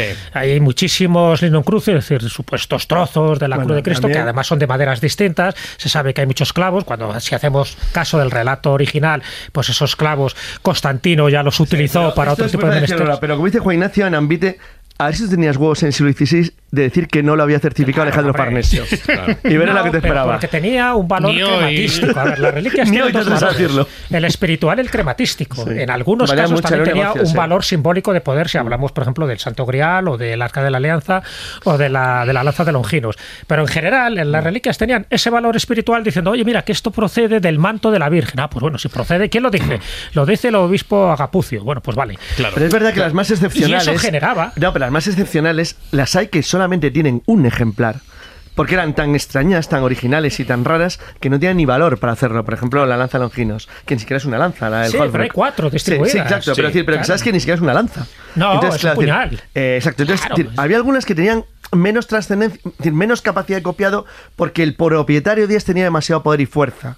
No te atrevías demasiado tampoco a competir contra él. Oye, es que dice que yo sé que el archiduque de Habsburgo dice que tiene la lanza longinos. Pues joder, a ver, cuidado, no sé que, que nos llegue hasta aquí alguien. Entonces, eso formaba categorías. La certificación no era lo mismo. Una certificación de, de un obispo de una determinada ciudad que de un pobre que estaba por ahí tirado en algún lugar remoto de la Europa cristiana. Y esas cosas generaban categorías, eh, como diríamos en un ranking. Lugares sí, de lo que está peregrinación. Exacto, no era lo mismo estar en era Santiago que- una- un tipo de reliquia que otra, ¿no? Como hay, eh, por ejemplo, eh, pelos de la cola de burro que Jesús montó al entrar en Jerusalén, ¿no? Bueno, me parece Suena secundario, ¿eh? Bueno, todo eso es falso, eso lo sabían, pero lo Sí. sabían incluso Claro, en aquella sí, época, sí. que era falso. O sea, no, que se sepa ahora, no eran pero tan que en el Vaticano momento. tengan, por ejemplo, un frasco, frascos que tienen especiales, como tú has dicho, ¿no? En donde se conserva, por ejemplo, un estornudo del Espíritu Santo o donde se guarda un suspiro de San José. Qué bonito. Pues sí, cuanto menos a me- yo me quedo por aquello de, de que, bueno, pues el tema crematístico, ¿no? Que, eh, ¿cuánta- eh, ¿tú sabes cuántas eh, monedas cobró Judas, Judas Iscariote para... Iba a decir 155, pero no voy a hacer el chiste. Fueron 30 monedas, ¿no? Las 30 monedas de, de plata, ¿no? Eso equivale a un esfarcio. un, un- un esfarcio de Escobulandia. Bueno, pues, ¿sabes cuántas se conservan en el mundo? Pues bueno, sí que- 460. A ver, Iba a decir es fruto de la 155. inflación, está claro. Está claro que todo va subiendo. Bueno. Por eh, cierto, ¿alguien tiene alguna reliquia del Pedro San Cucufate? Tú. Eh, ¿Tú? Seguro y sabes dónde lo va a está.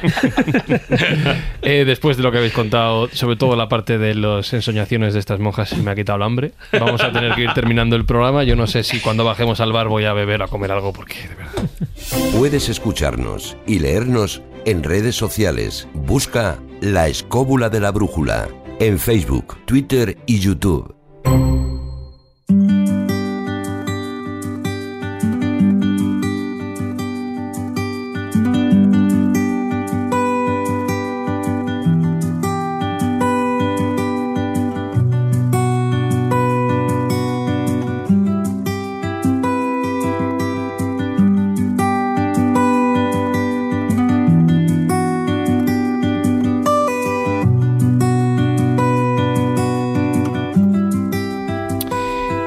Ir con el cuento de Callejo Fe de Ratas, por si acaso alguien luego nos lo dice, antes eh, David ha mencionado Catedral de Milán y era Sí, bueno, a ver, eh, es que hemos estado hablando Sí. tanto de los huesos de, de ese santo, del esqueleto del niño.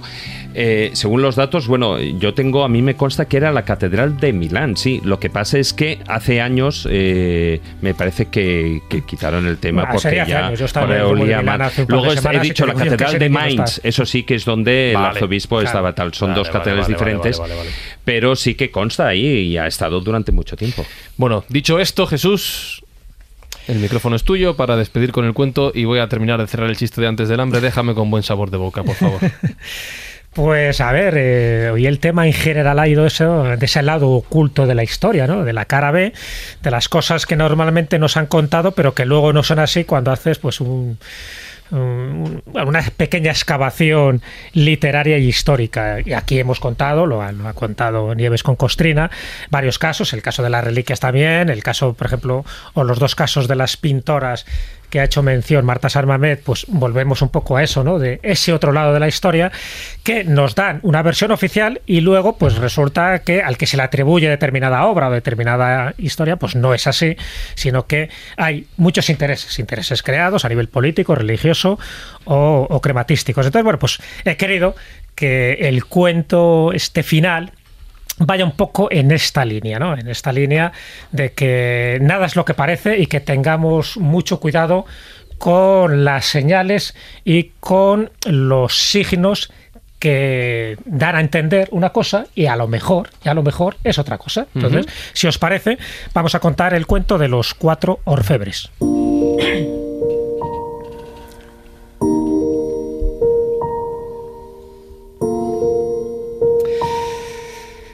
En una localidad de la India había un negocio de orfebrería y este negocio lo ostentaban cuatro orfebres bengalíes. Y los cuatro tenían fama de santidad.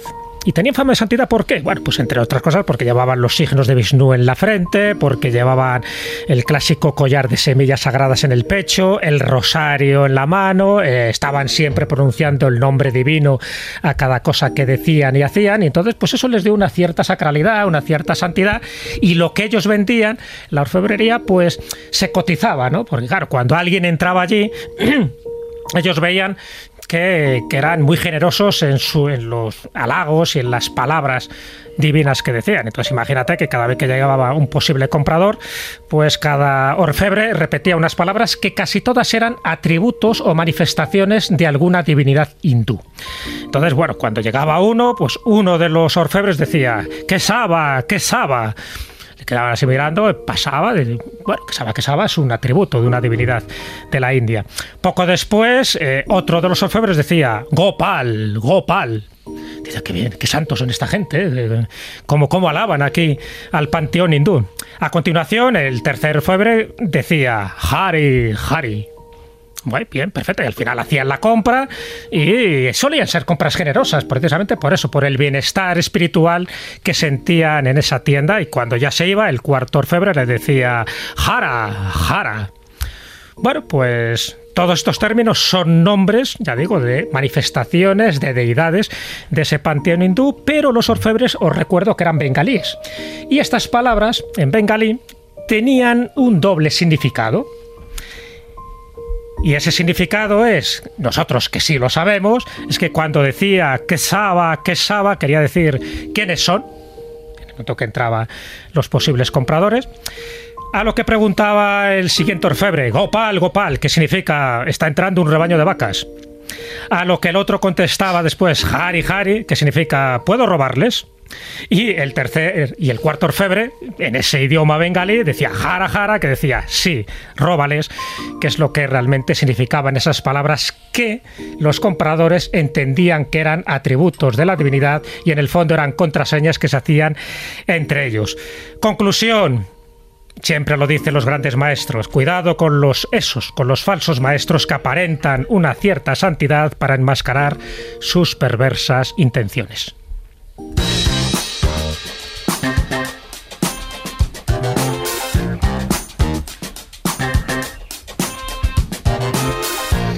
Creo que no has podido desarrollar mejor el refrán de adiós rogando y con el mazo dando, en este caso a los clientes. Exactamente. Bueno, eh, hemos hablado un poco de espiritualidad Sí. cuando hemos hablado de las reliquias y también cómo se ha traficado con una falsa espiritualidad diciendo que pertenecía a tal santo, a la Virgen o a alguno de los apóstoles que le daba como más marchamo de calidad. Bueno, mm, una conclusión, más que moraleja, la moraleja es la que acabo de decir, pero como una conclusión es verdad que vivimos una época donde hay mucha gente que está buscando lo místico y lo trascendente en muchos de esos mercados espirituales. Y también hay que tener mucho cuidado que muchos de esos mercados espirituales donde alguien va diciendo que es un maestro, que es un gurú, que es un guía espiritual, bueno, pues cuidadito. Es verdad que hay señales que pueden decir, hombre, qué santo es, mira, tiene ahí un grupito de gente que le sigue, llevan una túnica naranja y tocan el bombo, tocan una campana tibetana y hasta llevan pues un mala, un rosario. Pero cuidado con los signos porque todo es muchas veces una parafernalia. Es verdad que estamos ahora en una búsqueda de espiritualidad, en una búsqueda de maestros. Nos gusta ¿no? que nos enseñen el auténtico camino y más en épocas de despiste, pero también hay que tener una observación mucho mayor. Y este cuento un poco yo creo que indica esa observación de que puede haber palabras muy bonitas, parece que están reivindicando a la divinidad, que parece que tiene una vida santa y espiritual y luego cuando escarbas un poquito, igual que ha pasado en muchos de los episodios de la historia que ellos hemos analizado en la escóbula de la brújula, pues te das cuenta que cuando escarbas pues ves que no hay no todo es oro, sino que hay más bien oropel y que hay veces más de fachada que de realidad. Y en el fondo es de lo que siempre se habla, de la realidad, Los grandes maestros te dicen exactamente cuál es la realidad que nosotros vivimos y contemplamos, los falsos maestros te indican una realidad que no solo no te lleva por el buen camino, sino que a ellos les hace inmensamente ricos, aprovechándose, y esto es lo peligroso, de la credulidad de mucha gente. Pues como falso maestro que soy, os voy a despedir yo también con dos palabras a cada uno. A ti, Jesús, te toca. Gracias, gracias. Eh, que saba, que saba. Juan Ignacio, a ti te digo adiós, adiós. Me voy a ver si encuentro ese reliquio. Me lo acabo de inventar. que te lo pases bien. David, a ti te lo digo en italiano. Chao, chao. Chao, chao. Bueno, o que viene a significar el hábito no hace al monje en Escobulandia. Y para ti, Carlos, tengo una palabra especial. Birra, birra. Ahí voy, a lo Ah, vamos a ello, sí señor. Coque Peinado, Jesús Blanquiño, Rubén Díaz al otro lado de la pecera. Un servidor Fanny Zuzquiza se despide la semana que viene más y mejor aquí en la escóbula de la brújula. ¡Chao!